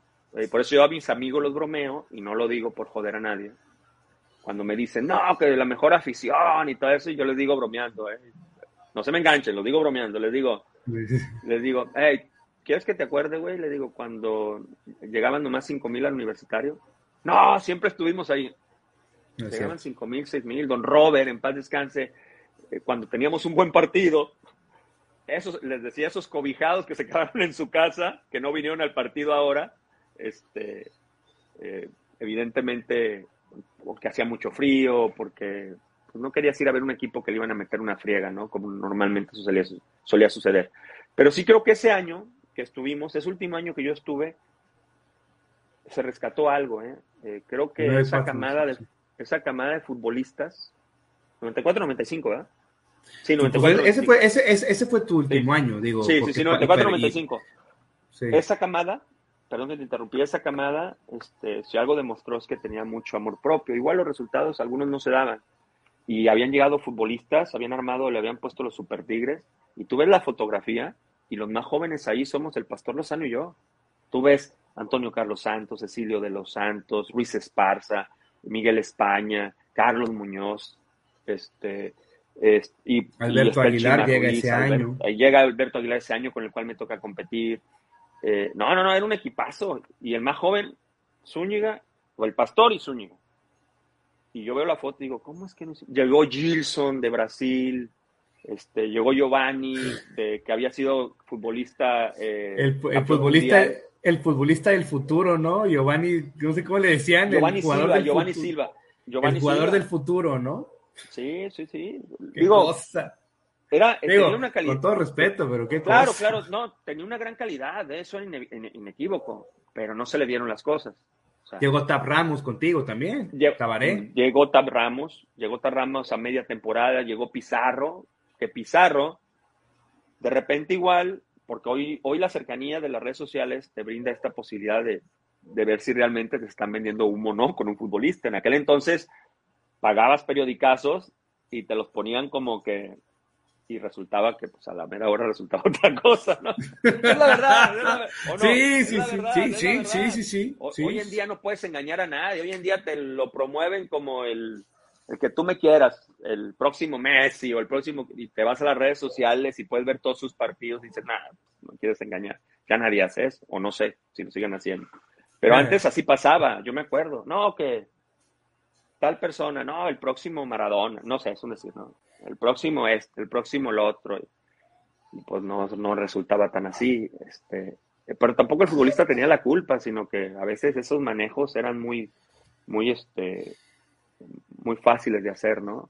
Había poco conocimiento, poco conocimiento y pues tú nomás absorbías la información que te brindaban y después resultaba que salía otra cosa, pero esa camada, este, que a final de cuentas siempre nos acordamos, eh, los jóvenes fueron los que terminaron dando la cara porque se fueron cayendo los soldados, los de experiencia.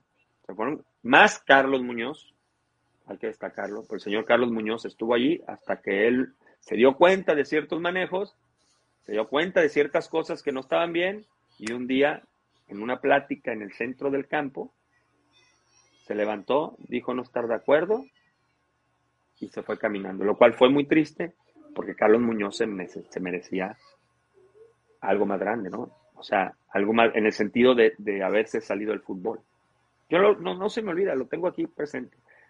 Ahí a los jóvenes de hoy, este, pues evidentemente va a ser muy difícil que, este, van a saber quién es Carlos Muñoz porque le cuentas, pero trasladándolo a aquel entonces, pues estamos hablando de, sin los galardones, estamos hablando de que vendría siendo lo que es Pizarro, vendría siendo lo que es Carioca, con las condiciones de aquel, de la necesidad del 5 de aquel entonces, ¿no? Ojo, que quede claro. Carlos Muñoz no le tocó ser campeón, pero fue, fue mundialista por México 86. Y es un símbolo de Tigres también. Una leyenda. Eh, una leyenda. Una leyenda. Es importante que, se diga eso, porque pareciera hoy en día estamos en un mundo exitista donde si no levantaste un trofeo, no pasó nada. Y si el que levantó dos es más que el otro, el que levantó tres es más que el otro. Y tampoco creo que sea así, ¿no? Eh, por eso yo siempre menciono a Carlos Muñoz y digo que es una leyenda. Y ese día me acuerdo, fue muy triste para todos nosotros, para todos los chavos fue muy triste porque fue el que nos apoyaba cuando de repente nos querían manosear, eh, en el sentido de que llegó un momento en que se llegó a decir que nosotros los jóvenes teníamos un grupo, ya te lo habrán dicho los muchachos, que echábamos grilla. Los grupos. Que teníamos un grupo y que echábamos grilla. Te la voy a poner así. Los jóvenes nos cambiábamos en un vestidor, pero no porque nos, y los, y les decíamos, este, y las figuras en el otro, no, principalmente los que llegaban de afuera. Entonces, pero nosotros no era porque hiciéramos un grupo, era porque allá nos tocaba. Era un cuarto que en Suaza construyeron extra para que ahí se cambiara. Entonces a los jóvenes nos mandaban ahí. Se acostumbró a que los jóvenes ahí. Pues esos jóvenes unos fueron creciendo y ya empezando a jugar en primera división. Posiblemente ya te lo contaron. ¿Me vas a creer que traíamos un, desmadre bien organizado en ese vestidor? Mm. Era súper divertido. Súper divertido porque nos la pasaban muy bien. Y eso a la mera hora se veía en la cancha cuando nos tocaba. Ya después el resultado no se daba, pues, ni hablar, pero, pero cada uno se la partía en el campo. Y lo que sucedió, ¿sabes qué fue? De a poco, algunos de experiencia que se daban cuenta, se empezaron a brincar a nuestro vestido. No sé si esto ya te lo platicaron. Eso no, me platicaron ah. otras cosas que ahorita te lo voy a preguntar, pero eso, eso no me lo platicaron, ah, que sí que, de repente, de aquel lado, se empezó a venir para acá Carlos Muñoz, se empezó a venir Cecilio de los Santos, se empezó a venir Dante Juárez. Dante Juárez. Porque se daban cuenta que de este lado, pues, pues nos llevábamos todos bien. ¿Me explico? Eran tiempos raros, eran tiempos raros. Mm. Y después se nos empezó a sacar de que ese grupo, los jóvenes, hazme el favor, que nosotros le movíamos el tapete a los entrenadores. O sea, ¿de dónde? Si apenas nos metían a jugar. Bueno, yo ya venía jugando constantemente, el pastor y yo, pero. Así es. Bueno, pero bueno, así se gastan cuando las cosas no van bien. Pues yo, pues, pues, Martín, a mí me dijeron que. yo te digo. hasta madrazos subieron, Martín, ¿eh? Uh, mucho, sí, sí. entre el grupo, y que eran dos grupos, el grupo de los jóvenes, me lo estás confirmando, y el grupo de los del Negro Santos. Sí, sí, sí. Y, si, Está, y si no estabas acá, estabas acá, y si no estabas acá, es que estabas acá. Sí, sí, sí. Y luego... pero, pues, ajá. pero fíjate, perdón que te interrumpí, pero fíjate que, que este, sí, llegó un momento en el que así fue. Pero hasta en el grupo, hasta en ellos se, se, se, se armaba la bronca entre ellos. Y después acá una vez, este, en un día, eh, se dijeron de cosas el chico Díaz y se, se peleó ahí dos, tres manotazos con, con, con Esparza, ¿no? Esparza, eh, con Luis Esparza. Eh, pero bueno, eran, es, eso sucede cuando a un equipo no le salen las cosas, eh, cuando no tienes eh, alguien que te guíe correctamente, porque el entrenador, al Tuca, ¿qué le va a pasar esto? Al Tuca, ¿qué le va a pasar esto? Al Tuca te para todo, pero así, ¿me entiendes? Entonces, y tiene mucho que ver también la directiva, tiene mucho que ver la directiva de qué manera influye para que nadie, uno no abuse el otro y los otros no se pasen de rosca con los otros, ¿no? Entonces, Sí, pasó de todo eso, es la verdad. Pasó de todo eso. La pasamos muy bien. Ah, mira, ya, se me, ya me emocioné que hasta se me cayó. No, otra vez. No, son los espíritus de aquellos, de aquellos directivos que no quieren que hablemos de eso. Uh. no, no, pero fíjate, fíjate, fíjate, porque también supe, también supe de estos directivos chilenos. ¿Tuviste directivos chilenos? Mm. O, o, nada más era el preparador, el preparador físico de Carlos de los Cobos, que era el chileno porque Pizarro era chileno, este jugador que, que, vino en la posición de, del profe Carlos Muñoz. Sí, sí, sí, sí. Este Pizarro, el preparador físico era chileno. Este, ¿quién más? Llegó, creo, un directivo que era chileno, no recuerdo su nombre, pero no era el que tenía el sartén por el mango, ¿eh? O sea, que yo recuerde, que yo recuerde. Digo, no quiero contrariar a, nadie, pero hace no, mucho no, tiempo de eso. Por ejemplo, lo de Pizarro, eh, a Pizarro se llegó y se portó bien, que para allá iba, era una figura, o sea, cuando llega Pizarro, pues sí sabíamos que había sido parte de la selección nacional y todo, pero no sabía, yo no había, yo no tenía idea hasta qué punto Pizarro era figura en su país. Nos vamos a hacer una gira a Chile y por donde pasábamos, todo mundo conocía. Haz de cuenta, era como que si Hugo Sánchez pasa caminando por un lugar. Así, así sucedía. Llegó a estar el chino Alejandro Isis con nosotros también, que jugó en Monterrey. Tipazo. Por eso es difícil. Cuando habla uno de chilenos, habrá que tener cuidado porque hubo, hubo muy buenas este, experiencias, ¿no? Digo, en lo personal con Pizarro yo no tuve ningún problema. Y creo que nadie tuvo problema con Pizarro. Hubo un directivo, sí, chileno, que no recuerdo su nombre, pero yo creo que el tema viene desde más arriba. ¿Me entiendes? O sea, el tema viene desde más arriba y después ya, ya vimos lo que sucedió, ¿no? O sea, está, ya vimos lo que sucedió. Digo, obviamente de repente se empezaban a quejar allí en, en la universidad porque cómo era posible que los Tigres gastando tanto dinero este, no retuvieran resultados y le hacían falta pupitres en las, las facultades. Claro, claro, y tenían razón, por supuesto. Este, y en aquel entonces, eh, pues nosotros eh, pues íbamos comenzando y pues éramos parte de lo mismo. Digo, ahí nos curtimos, nos curtimos a la mala. Claro.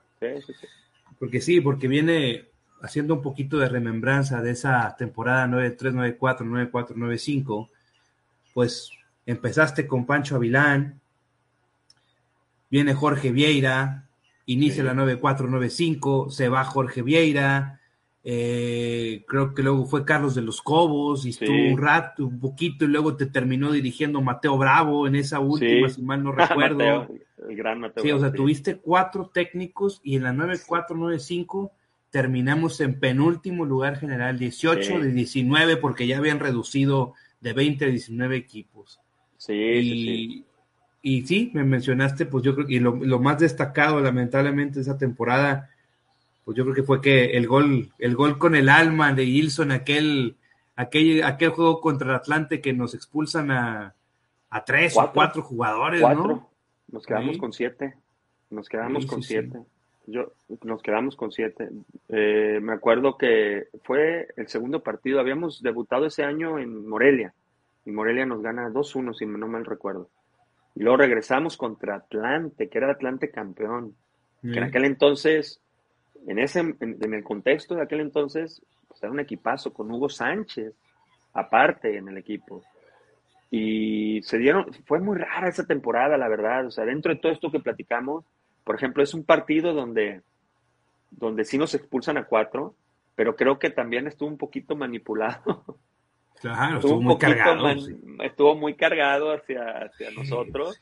Este, y luego pasó un accidente tremendo donde eh, creo que eh, Carlos Muñoz comete una falta y, en, y, al momento de girar pasa Cecilio a un lado y le da un golpe.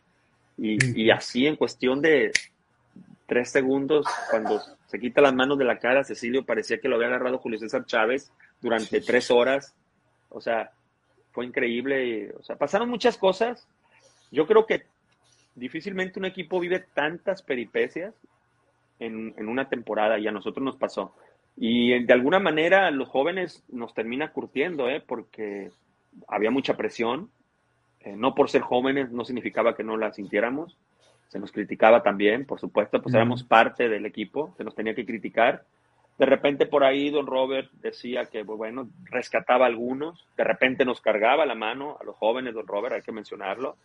Este, pero a final de cuentas, pues se trata de tener mentalidad, se trata de, mientras tú sepas que das lo mejor, que entregas lo mejor, y, evidentemente tienes que preocupar si el resultado no se da y hay que buscar eh, eh, situaciones para, para, para mejora. Este, pues ese año, por más que querías, no se daban las cosas. Ganábamos uno y de repente parecía que ya salíamos y tómala. Caíamos y, y, se venían dos, tres partidos sin ganar. El aficionado aguantó mucho, este, y sí, fue triste, fue un año muy triste, la verdad. Este, eh, y de ahí, si puedo destacar eh, algo para rescatar en aquellos tiempos, es que pues nos terminamos consolidando el Pastor, el Gusano, el Varela. Almaguer. Almaguer, que ya venía precedido eh, de, nombre, porque había metido una buena cantidad de goles en Querétaro, este, pero que seguía siendo joven. Este, un grupo, nos terminamos consolidando y que nosotros pensábamos que íbamos a ser la base para el próximo torneo, ¿no? Y sucedió lo que normalmente sucedía en Tigres, que llegó otro entrenador y comenzó a mover sus piezas, válido, cada quien, este, y después la misma directiva, eh, pues intentó, intentó, este, yo ya no supe después, eh, pero yo no permití que se, que se jugara conmigo, y yo mejor decidí partir por lo sano. Yo me acuerdo que yo escuchaba y mi mamá estaba preocupada porque decían que yo no me quise quedar. No, Zúñiga no se quiso quedar y él se fue, pero ya traemos un portero de mayor envergadura como Siboldi, que era un portero ya hecho, ¿no? Evidentemente, un gran arquero, un gran arquero. Pero siempre con la connotación esa de que yo no quise. Martincillo me decían, el único que me decía el pulpo era Carlos Guerrero Guerrerito, que me dio mucho gusto verlo en la transmisión y que espero, primero Dios, en la próxima vez que vaya a Monterrey, poder ir a saludarlo. Porque en todas las anécdotas a mí no se me olvida que él fue el que me puso el pulpo. El pulpo. El pul Primero me decía pulpito, don Robert me decía Martincillo. Martincillo Zúñiga. Y, Carlos Guerrero Guerrerito, desde Tigrillos, le dieron tanta importancia a ese equipo de Tigrillos, me voy un poquito para atrás, que, mandaban al, al, ¿cómo le llaman? Al anunciador oficial de Tigres, lo mandaban a anunciarnos a nosotros. Y don Carlos Guerrero, siempre que era, como era un tipo muy profesional, llegaba a veces a los entrenamientos. Y un día me voy a atajar y dice, eh, pareces pulpo. me dice, lo cual agradezco. Y, y así se quedó. Entonces, la siguiente vez que salgo yo, y me anuncia, me anuncia como el pulpito. Me anunciaba en Suazua como el pulpito. Y luego después las finales las jugamos en el universitario y me anunciaba como el pulpito. Cuando debuto, me dice el pulpo. Pulpo. Sí. Pero ya don Robert ya me decía Martincillo. Entonces, algunos me conocían como el pulpo y otros como Martincillo. Entonces, este, eh, hasta que llego a Guadalajara, ¿no? Es otra historia. Eh, claro. Fíjate que, y para darte un poquito de contexto, que estoy seguro que ya lo sabes, eh, el pulpo, el pulpo es uno de los animales más inteligentes más brillantes que existen en la faz de la Tierra, porque para poder manejar ocho tentáculos, eh, hasta dicen que hasta dicen que tiene un cerebro matriz y ocho cerebritos en los tentáculos, dicen, todavía no, o sea, todavía no se comprueba eso. Entonces, digo, ya más allá, metiéndonos un poquito más a profundidad, digo, la verdad es que el, apodo, pues el apodo sí. tiene, o sea, tiene mucha, o sea, podemos agarrar muchas cosas, ¿no? Podemos agarrar muchas cosas, porque pues para manejar ocho tentáculos tienes que tener cierto grado o un alto grado de inteligencia, ¿no? Y, claro. y pues para ser portero, pues también, o sea, pues, tienes que ser mm, perspicaz, astuto, brillante, entonces sí, como que sí le atinó muy bien Guerrerito al, a, ese, a ese apodo, Martín. Y pues Martín, yo sé que viene esta renuncia de Carlos Muñoz. Sí. Eh, digo, y por palabras de otros excompañeros tuyos, eh, pues me mencionaban, mencionaban que a ustedes les pagaban de cierta manera, mensualmente, algo así, y no les pagaban unos bonos, unas primas a ustedes, cosa que cuando volteabas a ver al grupo de los americanistas, por llamarlo de cierta manera, porque pues venían de la América y Miguel España, y bueno, y Miguel España, eh, te, te dabas cuenta de que, oye, ¿cómo que a ellos ya les pagaste pues, las mensualidades y las primas por adelantado y nosotros no? Ahí, ¿A eso te referías con que te sentías manoseado? O sea, ¿te sentías, sí. o sea, sentías así? Sí, pasaban cosas raras, pasaban cosas raras, la verdad, este, pasaban cosas muy raras. Eh, y, y, yo no tengo ningún empacho en platicar, o sea, me acuerdo, yo hice buena amistad con Gilson, este futbolista, el, que lo anunciaron como el hermosillo brasileño, el, porque hermosillo en ese, en ese lapso, bueno, el, grandote siempre metió cualquier cantidad de goles, buen cuate, por cierto. Este, y, y, y cuando traen a, Gilson, me acuerdo que lo anuncian como, ah, es como, es como hermosillo, así. Era buen, era buen rematador, era. De hecho, mete el segundo gol, ¿te acuerdas? De con el alma. claro, con el alma, sí, sí. Pero bueno, el, centro delantero de esa, de esa magnitud necesita que le lleves la pelota. La verdad, pues nosotros, los resultados, tú has dicho en qué posición estábamos o en qué posición terminábamos, cómo batallamos todo el año. Difícilmente le vamos a llevar volumen de juego o de posibilidades a un delantero como, como Gilson. Entonces no terminó por mostrarse o por mostrar todo lo que él era. Este, pero bueno, lo saco a colación porque tuvimos buena, buena este, eh, comunicación y buena amistad. Y recuerdo muy bien que él se va antes de que termine la temporada. Otro más de los que se fue antes. Fueron varios, ¿eh? Fueron varios que fueron antes. y él se va y me acuerdo que me comenta que, y me dice que pues estaban pidiendo que, que devolviera cierta cantidad de dinero porque porque ya le habían adelantado y él decía, espérame, pues yo no he recibido nada. O sea, ¿me explico? Entonces, por eso a mí cuando me dicen, este, tus tigres, hoy en día, yo digo, no, no, no, no son mis tigres, ojalá fueran mis tigres.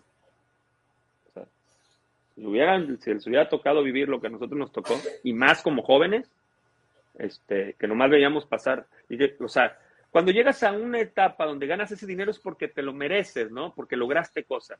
Cada quien, en ese sentido yo no me he metido porque después me tocó a mí. Pero, y eso yo lo respeto siempre, ahí no me meto. Pero ya cuando te manosean a ti, a los jóvenes, pues ahí sí, pues es a los que tienes que cuidar más, son los que pueden llegar a ser la base de tu equipo. Pero eso no existía en Tigre. Eso no existía en Tigre. Este, y y me acuerdo que me decía, pero me están pidiendo, me decía mi guiño, a mi guiño, me están pidiendo que regrese, pero si yo no he recibido nada, yo nomás me acuerdo que firmé y, es todo. Y entre otras cosas, ¿no? Que están de más comentarlas, que ya se imaginarán y que entre comentario y comentario seguramente más de uno las ha dicho. Entonces, te van lastimando, te van lastimando, te van lastimando, este, y máxime cuando, cuando eh, te dan malos resultados, pues te cargan la mano a ti eh, te cargan la mano a ti cuando debieras de ser más parejo eh, y te van cargando la mano y te van cargando la mano y pues llega un momento que este pues con los que vas a arreglar contrato pues resulta que no tienes no compaginas, no tienes esa sinergia, no tienes esa, pues esa, ¿cómo te diré? Pues esa buena vibra, ¿no? Que se necesita como para que, ok, me pides que me ponga mano, me pides que, que te eche la mano, nos echamos la mano juntos. Y así es como se dio. O sea, yo cuando llego al final de la temporada, me dicen que yo me voy a quedar, que si quiero quedarme, yo les digo que sí. Y te lo digo como es. Cuando yo digo que sí, pues yo me imagino que va a venir por fin una bolsa buena para mí. ¿No? Cuando llegue una bolsa buena, te lo prometo que no pienso, jamás pensé en que iba a ganar lo que Ruiz Esparza, lo que iba a ganar Antonio Carlos Santos, que lo que hayan ganado se lo merecen, porque pues fueron multicampeones, Esparza era seleccionado nacional. En ese sentido, felicidades por ellos, yo no tengo ni un problema. Yo pensaba en que por lo menos pues ganar más de lo que yo ya ganaba, porque pues, ya llevaba la, ya la responsabilidad era la misma, pero yo sabía que me hacía falta hacer, obtener cosas, ganar cosas, jugar más, mantener este nivel, mantener este, la constancia, obviamente eh, ser campeón, seleccionado nacional, y ahí vas aumentando poco a poco. Esa la tenía clara. No es como que ganaba dos y les iba a pedir 20, ¿no? Pero si ganaba dos y llegas a, arreglar tu contrato y te dicen, no, queremos que te quedes, eres el futuro, X, Y, Z, pum, pum, pum, hay tres. Digo, espérate, ¿cómo, ¿Por qué tres? No, es que eres de la cantera, nos tienes que apoyar, no va a haber dinero para el próximo año, se gastó mucho el pasado, nos traen apretados. Y dentro de todo te la vas creyendo y dices, pues es Tigres, me dieron la oportunidad. Este, pues otro año más y después, y después vemos. Fíjate, todavía hasta te vas, digo, déjame lo pienso y me fui y te das cuenta al día siguiente, viene Sultano, viene Mangano, cuesta millones de dólares, cuesta, no, hombre, a, los dos días que me tocó hablar otra vez fui bien encabronado, eso sí. Y me tocó hablar con ellos y les digo, y cuando me vuelven a decir, no, pues va a haber tres. Y le digo, no, no me puedes, le digo, no, no, no, pues cómo, estás hablando que no tienes dinero y vas a traer a Sultano, Mangano y Perengano, que qué bueno que ganen lo que quieran, bien por ellos, pero no nos puedes tratar así, o sea, yo ya no, ya vengo, ya jugué toda la temporada. Necesito que me trates mejor. No, que X, Y, Z, para terminar pronto, es lo que hay. No, ¿sabes qué? Ponme transferible. en un momento, en un arrebato, le digo, ponme transferible, ponme transferible. Digo, así no. Dije, otra temporada, como la pasada. Así, le digo, no. Ponme transferible. Con todo el dolor de mi corazón, ¿eh? Este, ponme transferible. Oh, bueno, te voy a poner transferible. Y en aquel, en aquel entonces se estilaba que te daban una carta y te decían en ese momento, tu precio es tal. ¿No? Entonces yo, yo le dije, dame una carta donde me vas a poner en el draft a tal precio para yo llevármela y cuando alguien me hable, yo saber que eso es para que no haya que a la mera hora te dicen que costaste menos o que costaste más. Cuando llega ese momento, me dan la carta y cuando yo veo lo que me ponen, yo digo, ¿esto va algo para ti?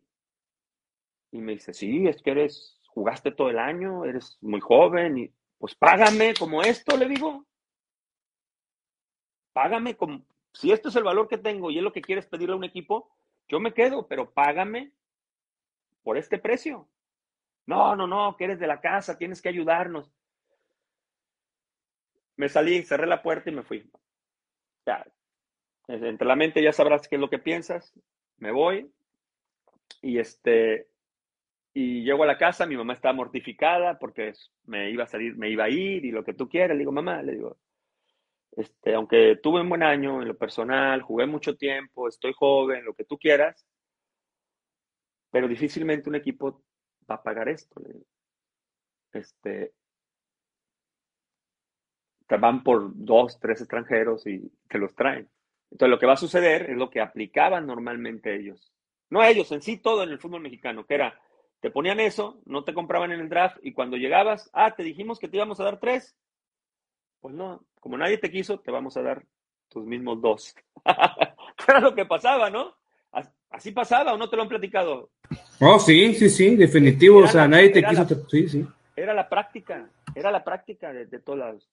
Entonces, eh, yo le dije a mi mamá, va a ser difícil. Entonces ya pasó, ya ni, ya ni me reporté ni nada. Llega el draft.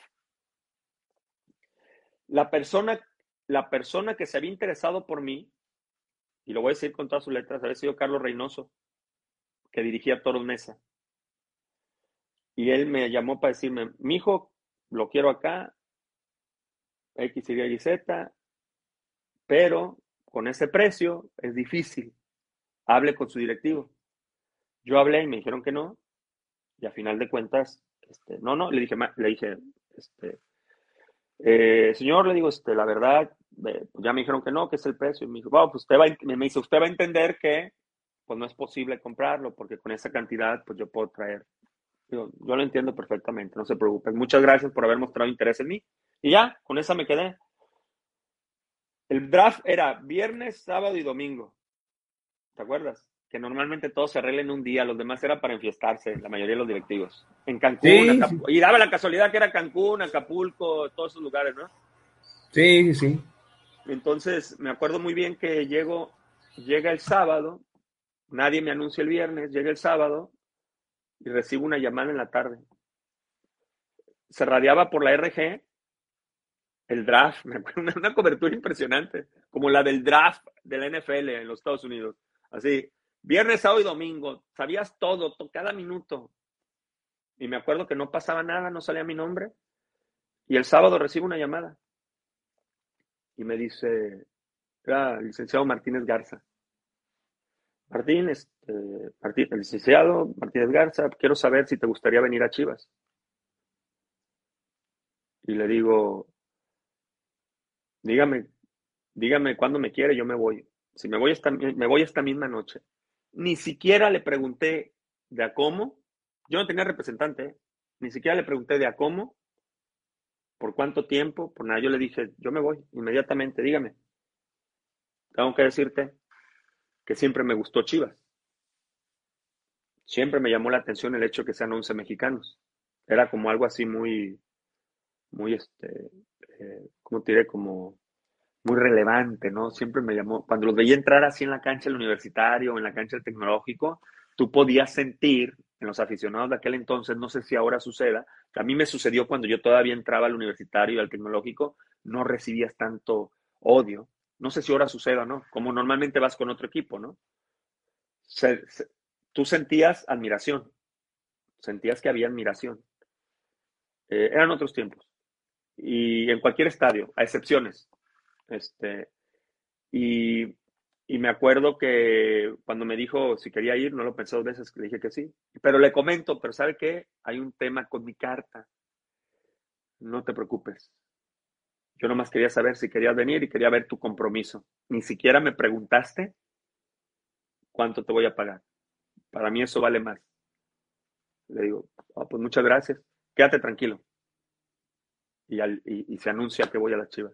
Así fue como sucedió, ¿eh? Así fue como sucedió. Y después cuando me fui, por ahí, por ahí me enteré que se dijo que no, que no se quiso quedar, que no, que no estuvo comprometido, algunos por ahí mencionaron. Pero pues también lo bueno es que se les olvidó muy pronto, ¿no? Porque llegó Siboldi y hizo un gran trabajo. Sí, bueno, y después pues lo que se convirtió, sí, pues, sí lo que se convirtió Siboldi para Tigres, pues es algo que sigue, ¿no? O sea, es un... Claro, le faltó ser campeón en primera, porque fue campeón, evidentemente, él es uno de los ídolos porque él, él asciende con el equipo. Tremenda temporada que tuvieron. Y mira lo que es la vida, ahora ya los hizo campeones en primera división. Sí, fue campeón de Copa, se acaso ser campeón de Copa en esa temporada, estando, estando en primera. El Ángel, el Ángel. Sin embargo, Martín, como te digo, o sea, ah, mucha gente que nos había escrito a nosotros de de gente ya de, digamos que de, de 40 para arriba, que, que te vio jugar, ¿verdad? Y que decían, oye, pues que querían conocer esa parte de la historia, porque sí, sí es cierto, muchos decían, así como contigo, decían como con Tap Ramos, de que es que no se quisieron quedar, es que esto y es que lo otro, y cuando escuchas la versión de ustedes, o sea, en este caso tu versión, pues sí te da la perspectiva, y luego cuando te vas dando cuenta platicando con excompañeros tuyos, desde el pastor, el pastor Lozano, el Rusito Peña, eh, Carlos Muñoz, Tab Ramos, platicando con ellos para este podcast, pues sí te das cuenta de que, oye, pues ya cuando hay cuatro versiones muy similares, pues yo creo que ya sabes por dónde va, por dónde va, por dónde va el camino, ¿no? Y, sí. Y, es una lástima que en aquel entonces, y bueno, que, que, yo creo que incluso hasta se sigue haciendo, de cierta manera, que el jugador de casa sigue siendo como, pues oye, o, sea, como que dicen, no es que tú no ves cuánto he invertido en ti, está bien, o sea, pero, pues, pero también es un trabajo para mí, o sea, eh, tú no sabes cuánto me costó llegar hasta donde yo estoy, tomar camiones, en tu caso, cuatro y media de la mañana, Sí, sí, sí. y eso es lo que a veces este, siempre es el lado, el lado A y el lado B de la, de la historia, Martín. Pero, sin embargo, como te lo dije eh, fuera de, cámaras o fuera de otras bambalinas, hay gente que sí te considera como uno de los mejores porteros mexicanos en la historia de Tigres. tal cual, tal cual. ¿Por qué? Porque e incluso, pues es que si te das cuenta, porteros canteranos que, que tuvieron carrera, tú y Enrique Palos. Sí, sí, sí, sí. Tú y Enrique Palos. Enrique Palos le tocó ser campeón con, Tigres. A ti no, pero te fuiste al equipo más popular de México. Sí, sí, sí, sí. O sea, y lo... creo que... Y, eso era una oportunidad que no se podía desperdiciar, la verdad. Sí, era una oportunidad, era una oportunidad que había que había que aprovechar y este y ojo, eh, eh, a veces, y esto quiero que quede bien claro, las, las instituciones están allá arriba. Y para mí siempre la de Tigres ha estado allá arriba. El tema es los que las manejan, cómo las tratan. Entonces, por eso cuando salen este tipo de casos, uno no habla de Tigres, sino habla de, toca el tema de quiénes en ese momento se encargaban de, evidentemente, de, lo que significa Tigres, ¿no? Este, porque a Tigres eh, lo que lo pone ahí arriba es la afición. Digo, al final, al final, este, la afición de Tigres a mí me queda claro que siempre ha sido así. De repente yo me veo a mis amigos, pero también llega un momento en que si no se dan los resultados, en aquel entonces te abandonaban y ante tantas cosas que hemos platicado que, te permea, que, a lo mejor no sabes todo, pero que sale a la luz, este, o que se, o, que se, se palpa, evidentemente, pues el aficionado se comienza a alejar, prefiere evitarse malos momentos. Se supone que vas el sábado a soltar todo el estrés de toda la semana y resulta que lo único que sucede es que te estresas más. y, hasta cierto punto, pues, me imagino que muchos por una cuestión de eh, sana dejaban de ir al estadio, pero hoy ves al estadio de Tigres y es la afición de siempre, ¿no? La que, la que está esperando o, o, está consiguiendo hoy en día tantos títulos, porque es tan importante los futbolistas como la afición. Eso siempre me ha quedado claro. Y en sí todo Monterrey, todo Monterrey, en sí todo, en sí todo Monterrey tiene esto de diferentes formas, de diferente forma los rayados, de diferente forma los tigres. Este, pero a final de cuentas, este, pues yo creo que Monterrey tiene esa parte eh, en sí, esa de orgullo. A mí no me lo pueden contar. Yo siempre les digo, a mí a veces me toca estar en programas donde quienes jugaron en Tigres o Monterrey platican sus, sus perspectivas, ¿no? Sus vivencias.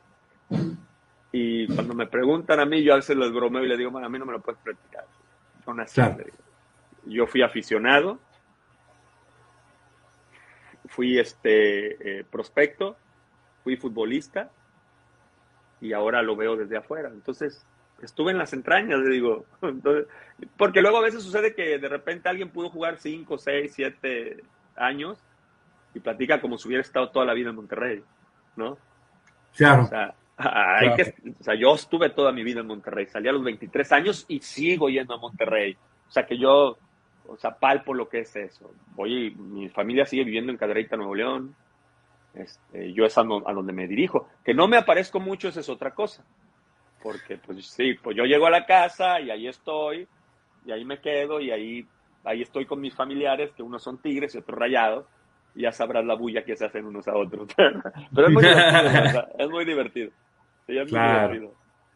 Claro, claro, pues incluso Martín, pues me, como quiera me da gusto que, puedas contar buenas, buenas anécdotas, buenas historias que, que tuviste ahí, aún y cuando pues fueron tres años, tres años en Tigres y dos años muy jodidos, muy, muy jodidos. Y pues te tengo que preguntar esto, digo, me imagino, y ya sé tu respuesta, pero la gente lo quiere saber de tu boca, ¿no? Me imagino que te hubiera encantado vivir la, esta época de Tigres en tu época, ¿no?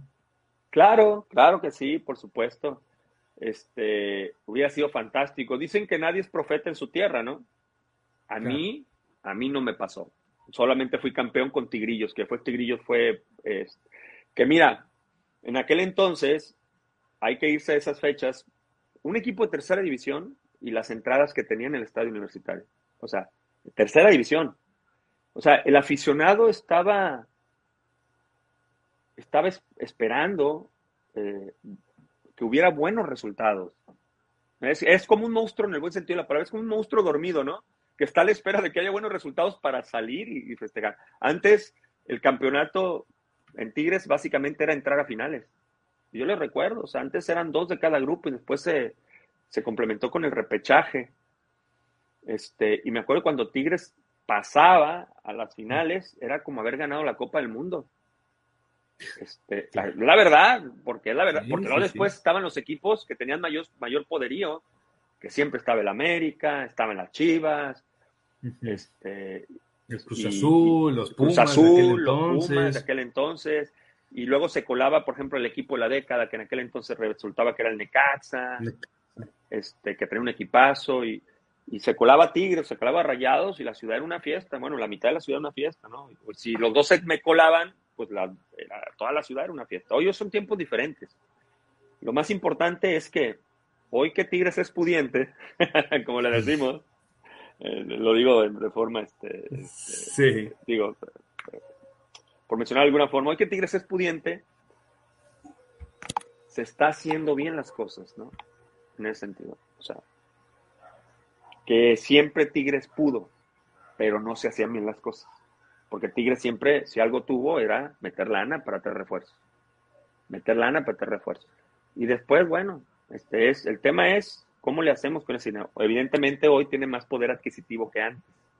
Y el que puso el ojo en los, Guiñe, en los Guiñac, en los Carioca, en los, en los eh, Nahuel Guzmán, este, eh, el mismo el mismo Pizarro, por mencionar algunos, ¿eh? porque son muchos los que han estado ahí, que han, que han dejado una semilla, pues enhorabuena. A mí me da mucho gusto cuando veo a mis amigos este, contentos, festejando el campeonato y que y siempre me llaman, compadre, lleva los Tigres, o me dejan por WhatsApp, ya sabes. y me, da, me da, mucho gusto por ellos, porque ellos cómo sufrían, estaban chavos igual que yo, y eran mis amigos, y, y pues, sufrían de todo a todo. O sea, y eran los primeros que se enteran, ¿no? Porque uno les platica, uno, no, estos cabrones están haciendo un desmadre allá adentro. Pero uno no podía salir a decir nada si no cállate, si como chavo te borran, como chavo te borran. Este, lo único que podía hacer es partírtela para intentar dar buenos resultados en la cancha. A veces alcanzaba, a veces no, pero, pero bueno, a final de cuentas, la verdad, este, es lo que es. La vida nos tiene preparados un camino y ese camino fue de mucha enseñanza. Este, y yo estoy seguro que la carrera que tuve de tantos años es debido a que yo en esa etapa viví muchas cosas que no las voy a vivir en tres vidas, cuatro vidas, que nadie de los que estuvimos ahí las vamos a vivir en cinco vidas, que ojalá no les vuelva a suceder, porque, porque este, porque pues sí, y que también es muy importante que si sucedieran, pero los resultados serán, que también no es lo correcto, porque las cosas se tienen que hacer bien. Es la manera de marcar una dinastía. Y a mí, desde las afueras, pues Tigres ha hecho las cosas bien. O sea, y qué bueno. Y no parece cuándo termine esto, ¿eh? Porque siguen trayendo futbolistas de calidad, jóvenes, que se comienzan a amalgamar y, y ahí están. Creo que, que, la afición tiene lo que se merecía desde hace mucho tiempo. Bueno, ya desde hace mucho tiempo lo está mereciendo. Desde más atrás se lo merecía. Desde más atrás, sí. sí. me da mucho gusto. Y la verdad, muchas felicidades por, por todos los campeonatos que han levantado en los últimos años, la verdad. Pues Martín, como quiera, digo, sé que obviamente le tienes un cariño hiper especial al Guadalajara, como, como aficionado desde chavo, desde que eras, desde que veías el fútbol en la tele, ¿no? Y, pero pues la casa no se olvida, ¿no? Y como dicen, entonces, eh, pues tu corazón está partido, Siempre. entonces, mitad, estás mitad feliz, mitad triste, como que ya tú ibas a ganar. era ganar, ganar, era, era ganar, ganar, como dicen. No, sí, la verdad, sí. Fíjate que esto solamente mis amigos más cercanos lo conocen y a veces nos hacemos bulla. Eh, pero a mí desde, desde antes de conocer a Tigres, yo te dije que nací en Tampico y cuando vivo yo en Cadereyta, a mí me lleva varios años hasta que vamos a ver a Tigres por primera vez.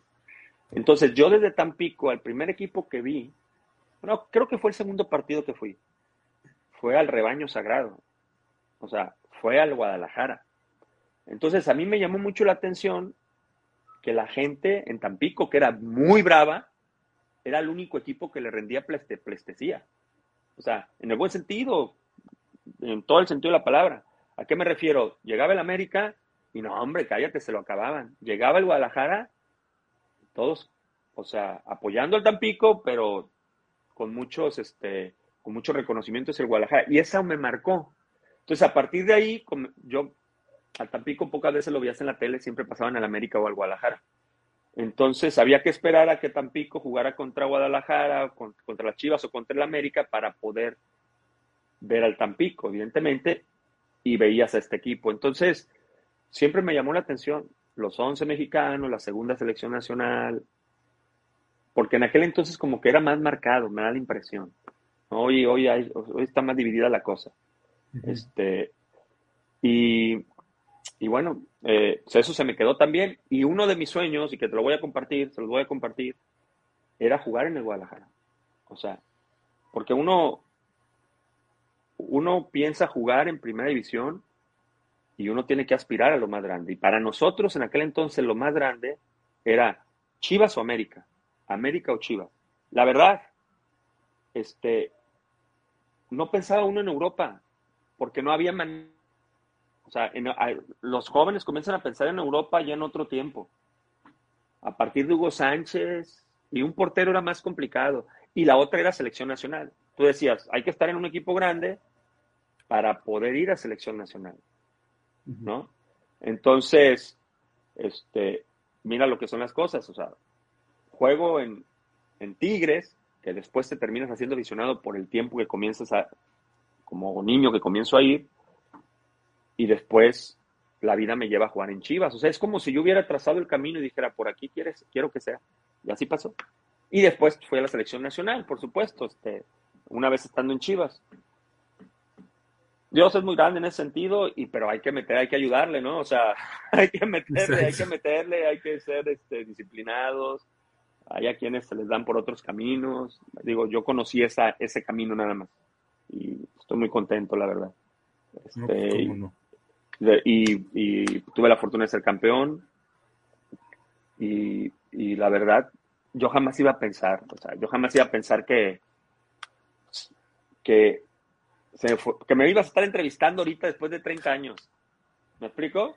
Pues yo, siempre lo platico, yo, yo siempre lo platico porque, porque yo tenía claro de que en aquellos tiempos tú veías mucha gente que jugaba muchos años en el fútbol terminaba su carrera y estaba trabajando en Pemex. Hay que decirlo como es. Hoy el fútbol creo que cambia a partir de más, a mí me toca, y yo siempre digo, gracias a Dios salí mejor de lo que entré. ¿Me explico? O sea, ¿qué me, refiero? En, todas las expresiones, en lo económico, en, como persona, como, como profesional y con otra perspectiva de la vida. Entonces, este, también tiene mucho que ver que en el camino mi padre estuvo todo el tiempo hasta que lo perdí en el 98 desafortunadamente, pero, pero ya había dejado su semilla, entonces todo eso este, te ayuda. Entonces, eh, muy agradecido con el fútbol siempre, siempre pensé que iba a ser futbolista, siempre pensé que iba a ser campeón, siempre pensé que iba, iba a jugar en un equipo importante, un equipo grande, todos son importantes, pero los que llaman, ¿no? De repente más popular, si tú quieres. Este, siempre lo pensé, pero yo tenía clarito que iba a ser hasta cierto punto. Y yo a lo mejor como una especie de auto, ¿cómo te diré? Como de auto, este, defensa, ¿no? Porque nunca te quita la nostalgia de haber jugado fútbol. O sea, jamás te quita la nostalgia. La nostalgia siempre está permanente. O sea, a mí cuando me preguntan qué es lo que más extraño del fútbol, yo les digo el vestidor. El vestidor es lo que más extraño. Para mí es, era lo más importante. Obviamente jugar, pero por supuesto, pero el vestidor no hay nada como el vestidor. El vestidor es lo máximo. Entonces, por eso, cuando hoy en día me invitan las chivas gordas a jugar, las chivas gordas. hoy en día que me invitan las chivas gordas, siempre procuro, digo, cuando anden cerca de California, avísenme porque me despego y me voy a verlos y todo. Ya atajar es lo último. Yo voy a, a cotorrear con la banda ahí, a platicar, las mismas bromas de siempre, las mismas tonterías. Y me sigo riendo. A veces estoy comiendo, estoy acostado y me acuerdo de algo de del noventa y tantos, de ese grupo que estábamos en Tigres, de una tontería que hacía, en el buen sentido de la palabra, el gusano, mi compadre Varela, el cimental, el pastor era más serio, o ponía pastor, el pastor ponía los Tigres del Norte, o el Oliva comenzaba a bailar como los Tigres del Norte, que hasta tenía su look como, los Tigres del Norte. y, me empiezo, a reír siempre. La verdad lo recuerdo con mucho cariño. No tengo la fortuna de, de verlos continuamente a ellos. Cuando yo voy a Monterrey, voy por periodos muy cortos. De hecho, Tuca, a Tuca cada vez que lo veía me regañaba que por qué no pasaba a saludarlo. Este, siempre. Porque pues él sabe que yo voy a Monterrey, pero yo decía, tú qué es que pues es tu equipo, le digo, o sea, yo voy a llegar y, y sí, yo sé que me vas a atender, sé que me vas a saludar, este, pero, pero tú estás en lo tuyo, ¿me entiendes? De repente me veía con mi compadre, el Chima Ruiz, este, que tengo buena comunicación con él, este, y y, iba a Monterrey cuando tenía el tiempo, pues nos íbamos a comer a algún lugar o algo por el estilo. Principalmente cuando dirigía selecciones menores, porque ya cuando estuvo en Tigres, pues ya es más de tiempo completo, ¿no? Y, y era con el que más me comunicaba. Nunca fui a Suazua, no he vuelto a Suazua, de hecho, no he ido a Suazua. Este, me dicen que ya está todo poblado. Sí. Antes era, para la gente que ha ido recientemente, antes Suazua era todo desértico. O sea, no había ni una sola casa a kilómetros a la redonda. Bueno, hablo de las instalaciones, porque Suazo, evidentemente, la ciudad había. Eh, todavía recuerdo las corretizas que nos ponía Pepe Sánchez por todos, por todos los lugares áridos, brincando en algunas ocasiones serpientes. en los caminos, te lo juro, nos salían serpientes y a brincarlas porque pues, hacía un calor tremendo, o sea. Y fui al universitario alguna vez, pero siempre tranquilo, ahí me siento y, me pongo a ver el partido. No voy a decir esto, pero yo no soy el de la mala suerte. La vez que he ido no, no, me ha tocado ver un gol. bueno, pues ojalá, ojalá y pronto puedas venir acá y, y, ah, a ver si te toca ver un gol.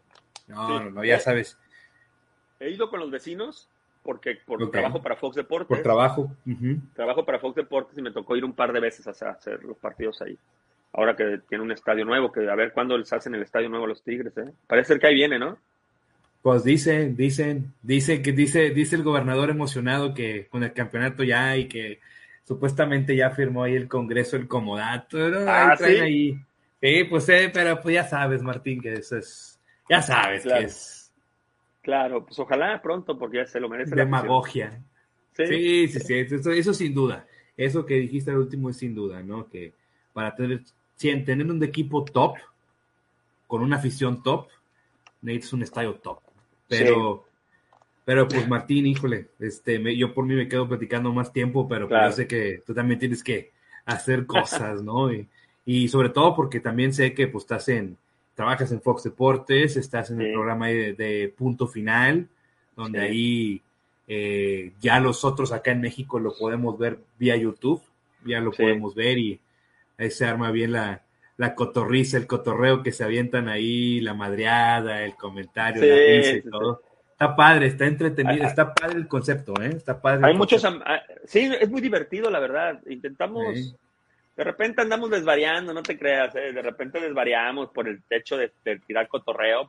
También hay muchos americanistas Este, Y de repente, este, pues desvarían ellos, ¿no? Ya ves. Se creen normal, típico. Se creen la última cerveza del estadio. Entonces hay que, hay que darle su estate quieto de repente.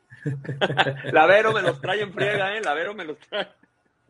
Saca sí, todos los sí, tigres, saca todo lo tigre que es, y más ahora llegó así como pavo real. Pero nada, muy bien, me da mucho gusto. La verdad, hace un gran trabajo eh, Verónica y, y, este, y nos la pasamos muy bien. La verdad, somos todos muy afines. De repente hay desacuerdos que es sano, de repente. Cada quien defiende su punto de vista. Y lo que yo siempre digo, en el fútbol no te vas a poner de acuerdo, porque tú ves una cosa, yo veo otra. Lo que a ti te puede gustar, a mí no. Entonces, de repente, de repente son batallas perdidas en el sentido de quererte poner de acuerdo. Este, pero bueno, pues son los programas, son los que le, son los que condimentan el deporte que amamos, ¿no? Que es el fútbol. Y este, y, y me la paso muy bien, la verdad. Estoy trabajando también para Apple TV, eh, para la Major League Soccer. Este, ya ves que tardamos en, en, agarrar una fecha porque estuve hace, a media semana estuve en Austin. Después de ahí me pasé a Vancouver. Este, me traen viajando, sumando millas por todos lados. Este, y el fin, de, el fin de semana voy a, el fin de semana este que viene, voy a, este, a San José, que aquí me queda en corto me voy el mismo día. Es un, vuelo de hora, bueno, es un vuelo de hora y media, corto. Tarda más en subir que en bajar. Entonces, eh, después me toca media semana Los Ángeles Fútbol Club. Juegan acá contra Houston, del, guapo Herrera, y, mm. después me toca ir a Nashville, que ese ya es un viaje largo. Aquí viajar adentro, ahí es viaje casi cuatro horas y media. Entonces, gracias a Dios, ahí estamos. Este, hemos conseguido un, un lugar acá, me quedé desde el 2005 a vivir, después de jugar para Chivas USA, me quedé en el 2005 y, y la verdad, este, digo yo, encontré mi segunda pasión, que es esto, ¿no? De comentar, de comentar, te puede gustar, no te puede gustar, pero siempre intento hacerlo de una manera este, entretenida, divertida y intentando respetar al que está dentro del, del cuadro, ¿no? A, los intentando respetar a ellos y a los técnicos. Este, y aunque luego digan que uno los defiende. sí, sí, sí, no, pero y eso es lo padre, ¿no? Lo padre que yo veo es que son personalidades diferentes. Sin embargo, creo que eso es lo que hace que ese programa sea esté, eh, o sea, sea muy bueno, porque está muy bueno, o sea, la verdad es que sí te entretiene, sí, te entretiene. Eh, es, eh, eh, es, un concepto, insisto, muy, diferente, muy distinto y sobre todo algo que es muy difícil encontrar en la tele con programas deportivos, que sea genuino. O sea, es genuino, o sea, la madreada es genuina. o sea, ahora sí que estás viendo como si fueran amigos platicando de los partidos de fútbol, de lo que sucedió en el fútbol.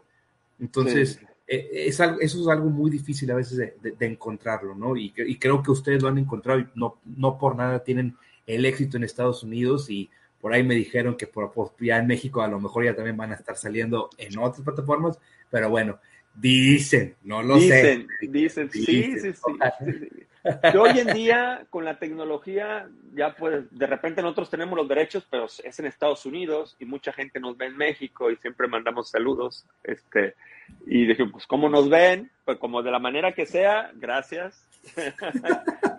yo siempre les digo, se avientan, se avientan un Jack Sparrow, les digo yo, para no decirles piratas, ¿no? Ah, se dice el pecado, pero no el pecador, Martín, pues ya sabes, o sea. Es correcto, es correcto. sí, no, la pasamos muy bien, la pasamos muy bien.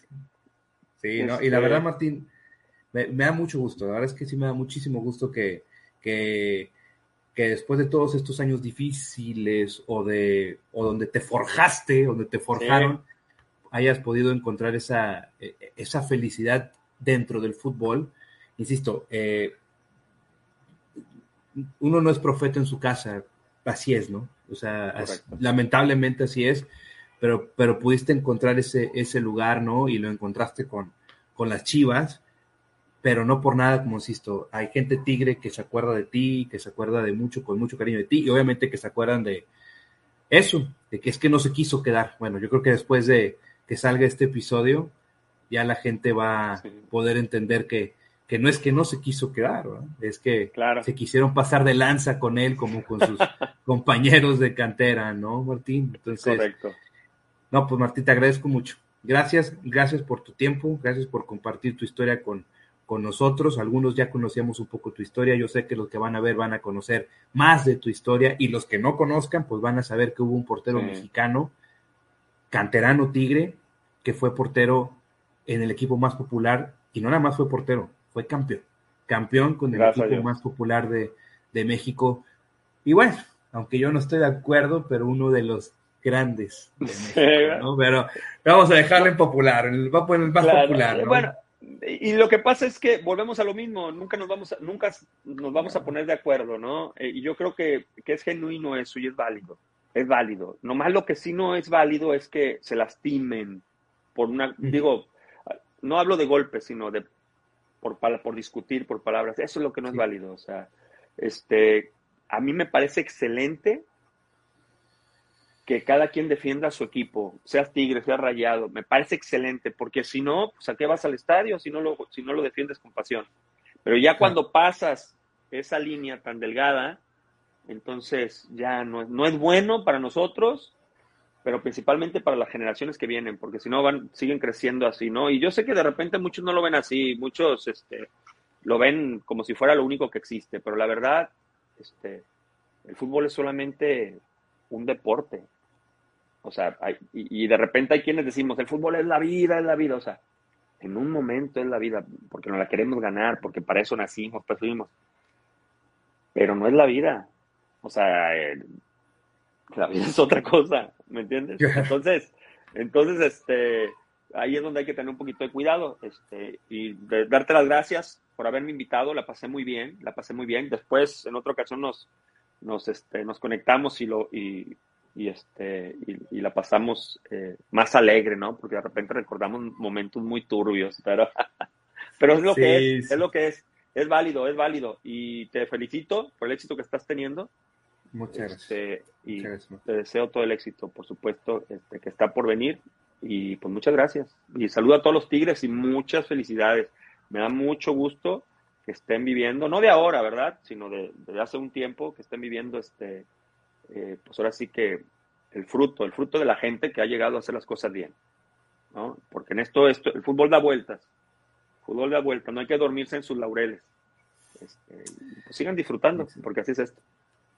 Y así, y, ojalá así sea, ¿no? Pero, y bien lo dijiste, para usted, eh, el fútbol es un deporte, para ustedes fue una profesión, o es una profesión, un trabajo, y sin embargo, para nosotros, los aficionados, tiene que ser un entretenimiento entonces, y, hay, y, el día que lo entendamos así, creo que cambiará mucha, mucha, mucha. Y ese es el mensaje. Y ese es el mensaje, y ese es el mensaje, porque lo tijeversamos, de verdad que lo tijeversamos, y de repente nosotros mismos, porque de repente alguien que ha ganado mucho, oh, por eso no has ganado, porque no lo vives como si fuera tu vida y lo valga a redundar. No, no, no, o sea, yo por ejemplo, hay, hay, hay, historias tremendas, o sea, de gente grande, grande, grande a nivel mundial, que tú los ves y que ellos marcan la diferencia entre lo que es el deporte y lo que es la vida. Michael Jordan, Phelps, estamos hablando de gente, no de campeones de un torneo, ¿eh? estamos hablando de, o sea, que obviamente la viven como si la vida les fuera en ellos, pero una vez que se baja el telón, la vida continúa. Entonces, este, pues, yo creo que es bien importante el mensaje, el mensaje, ¿no? Este, para evitar también que haya, que haya este, lo que de repente sucede en cualquier estadio del mundo, crezcas, y, porque pues, queremos que los niños sigan yendo. México tiene esto todavía, que siguen yendo niños, siguen yendo familias. Un momento donde parecía que se comenzaba a extinguir, este, y parece ser que otra vez viene, cada vez veo las transmisiones y veo que vienen más, y así es como debe ser. como cuando a mí me tocó, digo, creo que a ti te tocó también, ¿no? Sí, yo, pues yo fui, yo fui de los niños que iban al estadio, sí, no sé si te acuerdas en la, cuando Tigres, que, curiosamente Tigres asciende el día que tú quedas campeón con Chivas, curiosamente. Ah, es verdad, Sí, el 1 de junio del 97. Sí, sí, eh, sí, Bueno, a mí me tocó pasar, porque en aquel entonces la mercadotecnia del universitario era ponían las imágenes de los jugadores, en este caso Siboldi, que era la imagen, la, cara y la marca de Tigres, si pasabas por abajo del brazo de Siboldi, los niños entrábamos gratis al estadio. Ah, mira.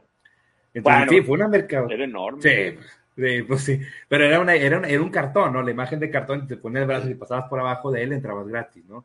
Y ahí fui, ahí fue donde, donde la gente se volcó, ¿no? La mercadotecnia cambió y ya veías al estadio, porque incluso dicho por, por Robert, que lo dijo aquí en el podcast, Tigres fue el, tercer equipo en recaudaciones, o sea, llenaban ustedes Chivas, o si Chivas, y luego en América, y luego en tercer lugar estaban Tigres, en segunda, los que metían más gente, ¿no? Entonces, ahí vino esa revolución y ese cambio de...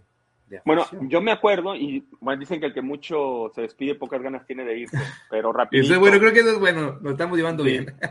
Este, de hecho, yo me acuerdo que cuando yo regreso de Chivas, el primer año, a mí me, me llaman para tentarme a ver si, si podía, si me gustaría regresar, ¿no? La realidad de las cosas es que el primer año fui a préstamo. Chivas corrió un gran riesgo, porque de esa cantidad de dinero que dio Chivas, de esa cantidad de dinero que pedía Tigres, Chivas dio el 25% de préstamo. Si al final ellos decidían que yo me quedaba, pagaban el otro 75. Si no decidían que me quedara, perdían el 25. Entonces hubiera sido un préstamo muy caro. Entonces ya no se pudo hacer nada. Pero yo recuerdo muy bien, bueno, lo traigo a colación porque yo recuerdo muy bien eh, cuando se estaba armando el equipo y que Tigres iba a jugar este, ese año, desafortunadamente, en primera A, o segunda, no me acuerdo si era primera o segunda. Este, primera, primera. Me acuerdo que parecía, no parecía que el equipo estaba en, que, que, iba a primera A, o sea, parecía que se estaba armando para ser campeón de fútbol mexicano. O sea, la verdad, porque se armó con, con una cantidad de futbolistas de gran calidad y este es el caso que subieron invictos, creo, ¿no? Incluso. Eh, no, invictos. ¿No? ¿Perdieron algún partido? En el segundo torneo creo que perdieron, o sea, eh, eh, mira, en el año futbolístico. Bueno, un torneo fueron campeones invictos. Ah, bueno. Creo, sí, pero en el año, en el año futbolístico, porque ya, bueno, ya ves que en ese momento iniciaron los torneos cortos, en ese momento. Pero, pero si, si, juntamos el año futbolístico, perdieron nada más cuatro, cuatro partidos. ¿no? No, pero me acuerdo que era mucha algarabía. Y luego te voy a decir una cosa, por algo sucedió. Digo, tocamos fondo y después lo que obtuvieron es la recompensa, porque la verdad no se podían seguir haciendo las cosas de esa manera. Entonces, afortunadamente entró un grupo que la ve diferente y ahí tiene la respuesta, ¿no? O sea, ahí tiene la respuesta. Entonces, este, pues qué bueno, enhorabuena y ojalá que, este, sigan disfrutando y pues seguir mandando los mensajes adecuados, ¿no? claro, claro, que eso lo que sigan, sigan las familias yendo a los estadios. Claro, que, creo que eso es lo más importante, Martín. Claro. final de cuentas, sí, sí, sí. Y a final de cuentas, sí, lamentablemente en tu época, y nada más para recalcar, sí, sí invertían, sí, el equipo jugaba con deuda. ¿Cómo lo hacía? Quién sabe, pero jugaban con deuda, porque 11 millones de dólares creo que tuvieron de deuda, la universidad con el equipo. ¿A dónde se iba el dinero? Eso es, o sea, porque, oye, que pagaron tanto por este, pero luego resulta ser que, oye, pero a mí no me han dado nada. Ah, cabrón. Entonces, sí, sí, Es, son esas historias que... Son prácticas, son prácticas y, y que, que yo me imagino que en, algún, que en algunos otros lugares se siguen dando, ¿eh? O sea, este, dicen que dicen de repente, este, espero no le caiga mal a los representantes, que los representantes de repente pues es un mal necesario, ¿no? Este, y, esta, y esta frase es porque hay quienes hacen bien su trabajo y hay quienes otros sacan demasiada ventaja de su trabajo. Me explico. Entonces, pero bueno, también están los clubes, quién se va a dejar y hasta qué punto, quienes trabajan contigo y lo permiten o le entran al negocio. Hay que decirlo como es, porque así es realmente. Entonces es ahí donde el dueño o que el grupo que esté ahí a la cabeza, pues tiene que ser muy fino y saber realmente a quiénes tienes, ¿no? Este, porque, y, estar todo el tiempo al pendiente, porque, porque los opilotes están por todos lados, por todos lados. Es increíble que ahorita haya niños que tengan representantes, o sea, chavitos de 17 años, mm. de, 18, de 18 y 6 años, o sea, tú tenías un representante cuando te habías ganado el derecho, ¿explico? Y de repente a esa edad, a esa edad mi perspectiva es que de repente te pueden complicar más la vida futbolística que facilitártela. ¿Me explico? O sea, un, niño a esa edad debía estar preocupado de jugar al fútbol, de tener la oportunidad de jugar al fútbol. Claro que si ya eres un futbolista como de 18 años, que ya eres de primera división y todo, ah, bueno, entonces sí necesitas un representante que te ayude. Pero cuando ni siquiera han debutado, ni siquiera han jugado en la 20, ni siquiera, y ya tienen representantes, le voy a caer muy mal a muchos, pero ya tienen representantes, yo creo que perjudica más que ayudar, porque el niño debe estar pensando en el amor al juego, en el amor al juego. Creo que así empieza todo, ¿eh? Creo yo que debiera de empezar todo, porque no hay que olvidarnos de que uno de niños siempre menciona, yo pagaría por jugar ahí. ¿Tú pagarías por jugar? ¿Tú pagarías? Dime, te pregunto, ¿tú pagarías por sentir lo que es estar jugando en el estadio universitario este, de niño? digo, me refiero como una, este, me refiero como algo, este, como un sueño que tuvieras. O sea, uno a veces de niño uno dice, oh, yo juego hasta gratis. Vamos a llamar gratis. Por saber lo que es jugar un partido de primera edición. Vamos a dejarlo así, no pagar. Pagar se escuchó muy agresivo, pero claro que sí, uno, uno porque al principio es el amor al juego y después, conforme vas logrando las cosas, este, ya viene la recompensa, ¿no? Y después, pues, sácale provecho a tu carrera porque es corta. Pero todo debe de empezar, creo yo, como, como esto, como la ilusión, como el amor al juego. A lo mejor me, escucho muy soñador, ¿eh? pero, pero así me funcionó a mí. Así me funcionó a mí y, y yo recomendaría, no es un consejo, yo recomendaría que los niños se dediquen a esto porque se imaginan algún día estar en el estadio universitario con 40 mil, 50 mil personas alrededor, o sea, gritando, ¿entiendes? Entonces, no hay, no hay que te lo pague, no hay nada que te lo pague, nada. Esa sensación, y es de por vida, ¿eh? Y es de por vida, es de por vida, este, es de por vida. Así que, bueno. No lo dudo ni tantito. No lo dudo ni tantito. Pero bueno, ahí me pues saludas a toda la banda por allá, por favor. Puesto, si alguna vez ves al pastor, al Oliva, a toda la banda de ese entonces, por favor, salúdamelos mucho. De tu parte, de tu parte. encontrar. Sí, aquí ya estuvieron también platicando en el podcast aquí conmigo, este, que ahí contaron sus historias y todo. Y sí, por supuesto que sí, de tu parte les mando tus saludos y pues bueno, pues ya cuando vengas, pues nada más avisas también para, pues para vernos y, echarnos una, una, comidita o algo. Entonces, este, claro que sí, con todo gusto. Martín, muchas gracias, gracias por tu tiempo de nueva cuenta. ¿Dónde te seguimos en redes sociales?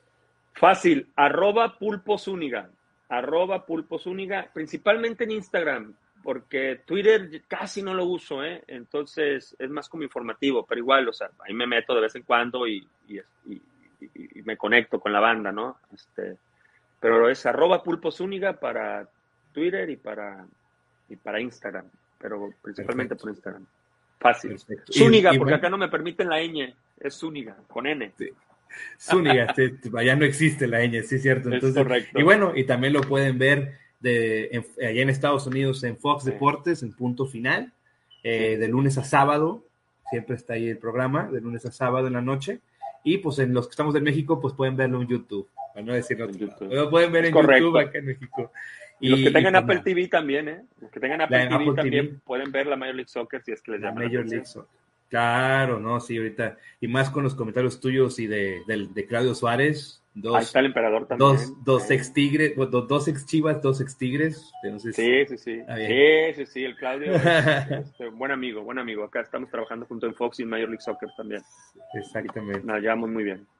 No, y sí, sí, para que también lo puedan utilizar ahí en los juegos de la MLS y pues a nosotros seguirnos. En todos lados estamos como arroba solo tigres, en Twitter, YouTube, suscríbanse, denle like, compartan, en Instagram, en TikTok, en Twitch, en Spotify, en Amazon Music, estamos en todos lados como arroba solo tigres, solo tigres, es fácil. bueno. Y pues nada, Martín, pues muchas gracias y gracias a todos los que nos pudieron sintonizar y ver en estas dos horas. Nos la pasamos muy bien. ah, ¿fueron dos horas? También. Dos horas, dos horas trece, dos horas catorce.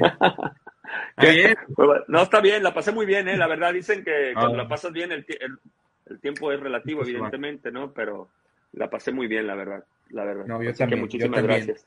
No, gracias a ti, Martín. Gracias. La verdad es que me llevo muchas cosas buenas de, esta plática, eh, aprendizajes también, sobre todo para mí y para la, para la gente y los jovencitos que nos puedan estar, que puedan estar sintonizando y viendo este episodio, ¿no?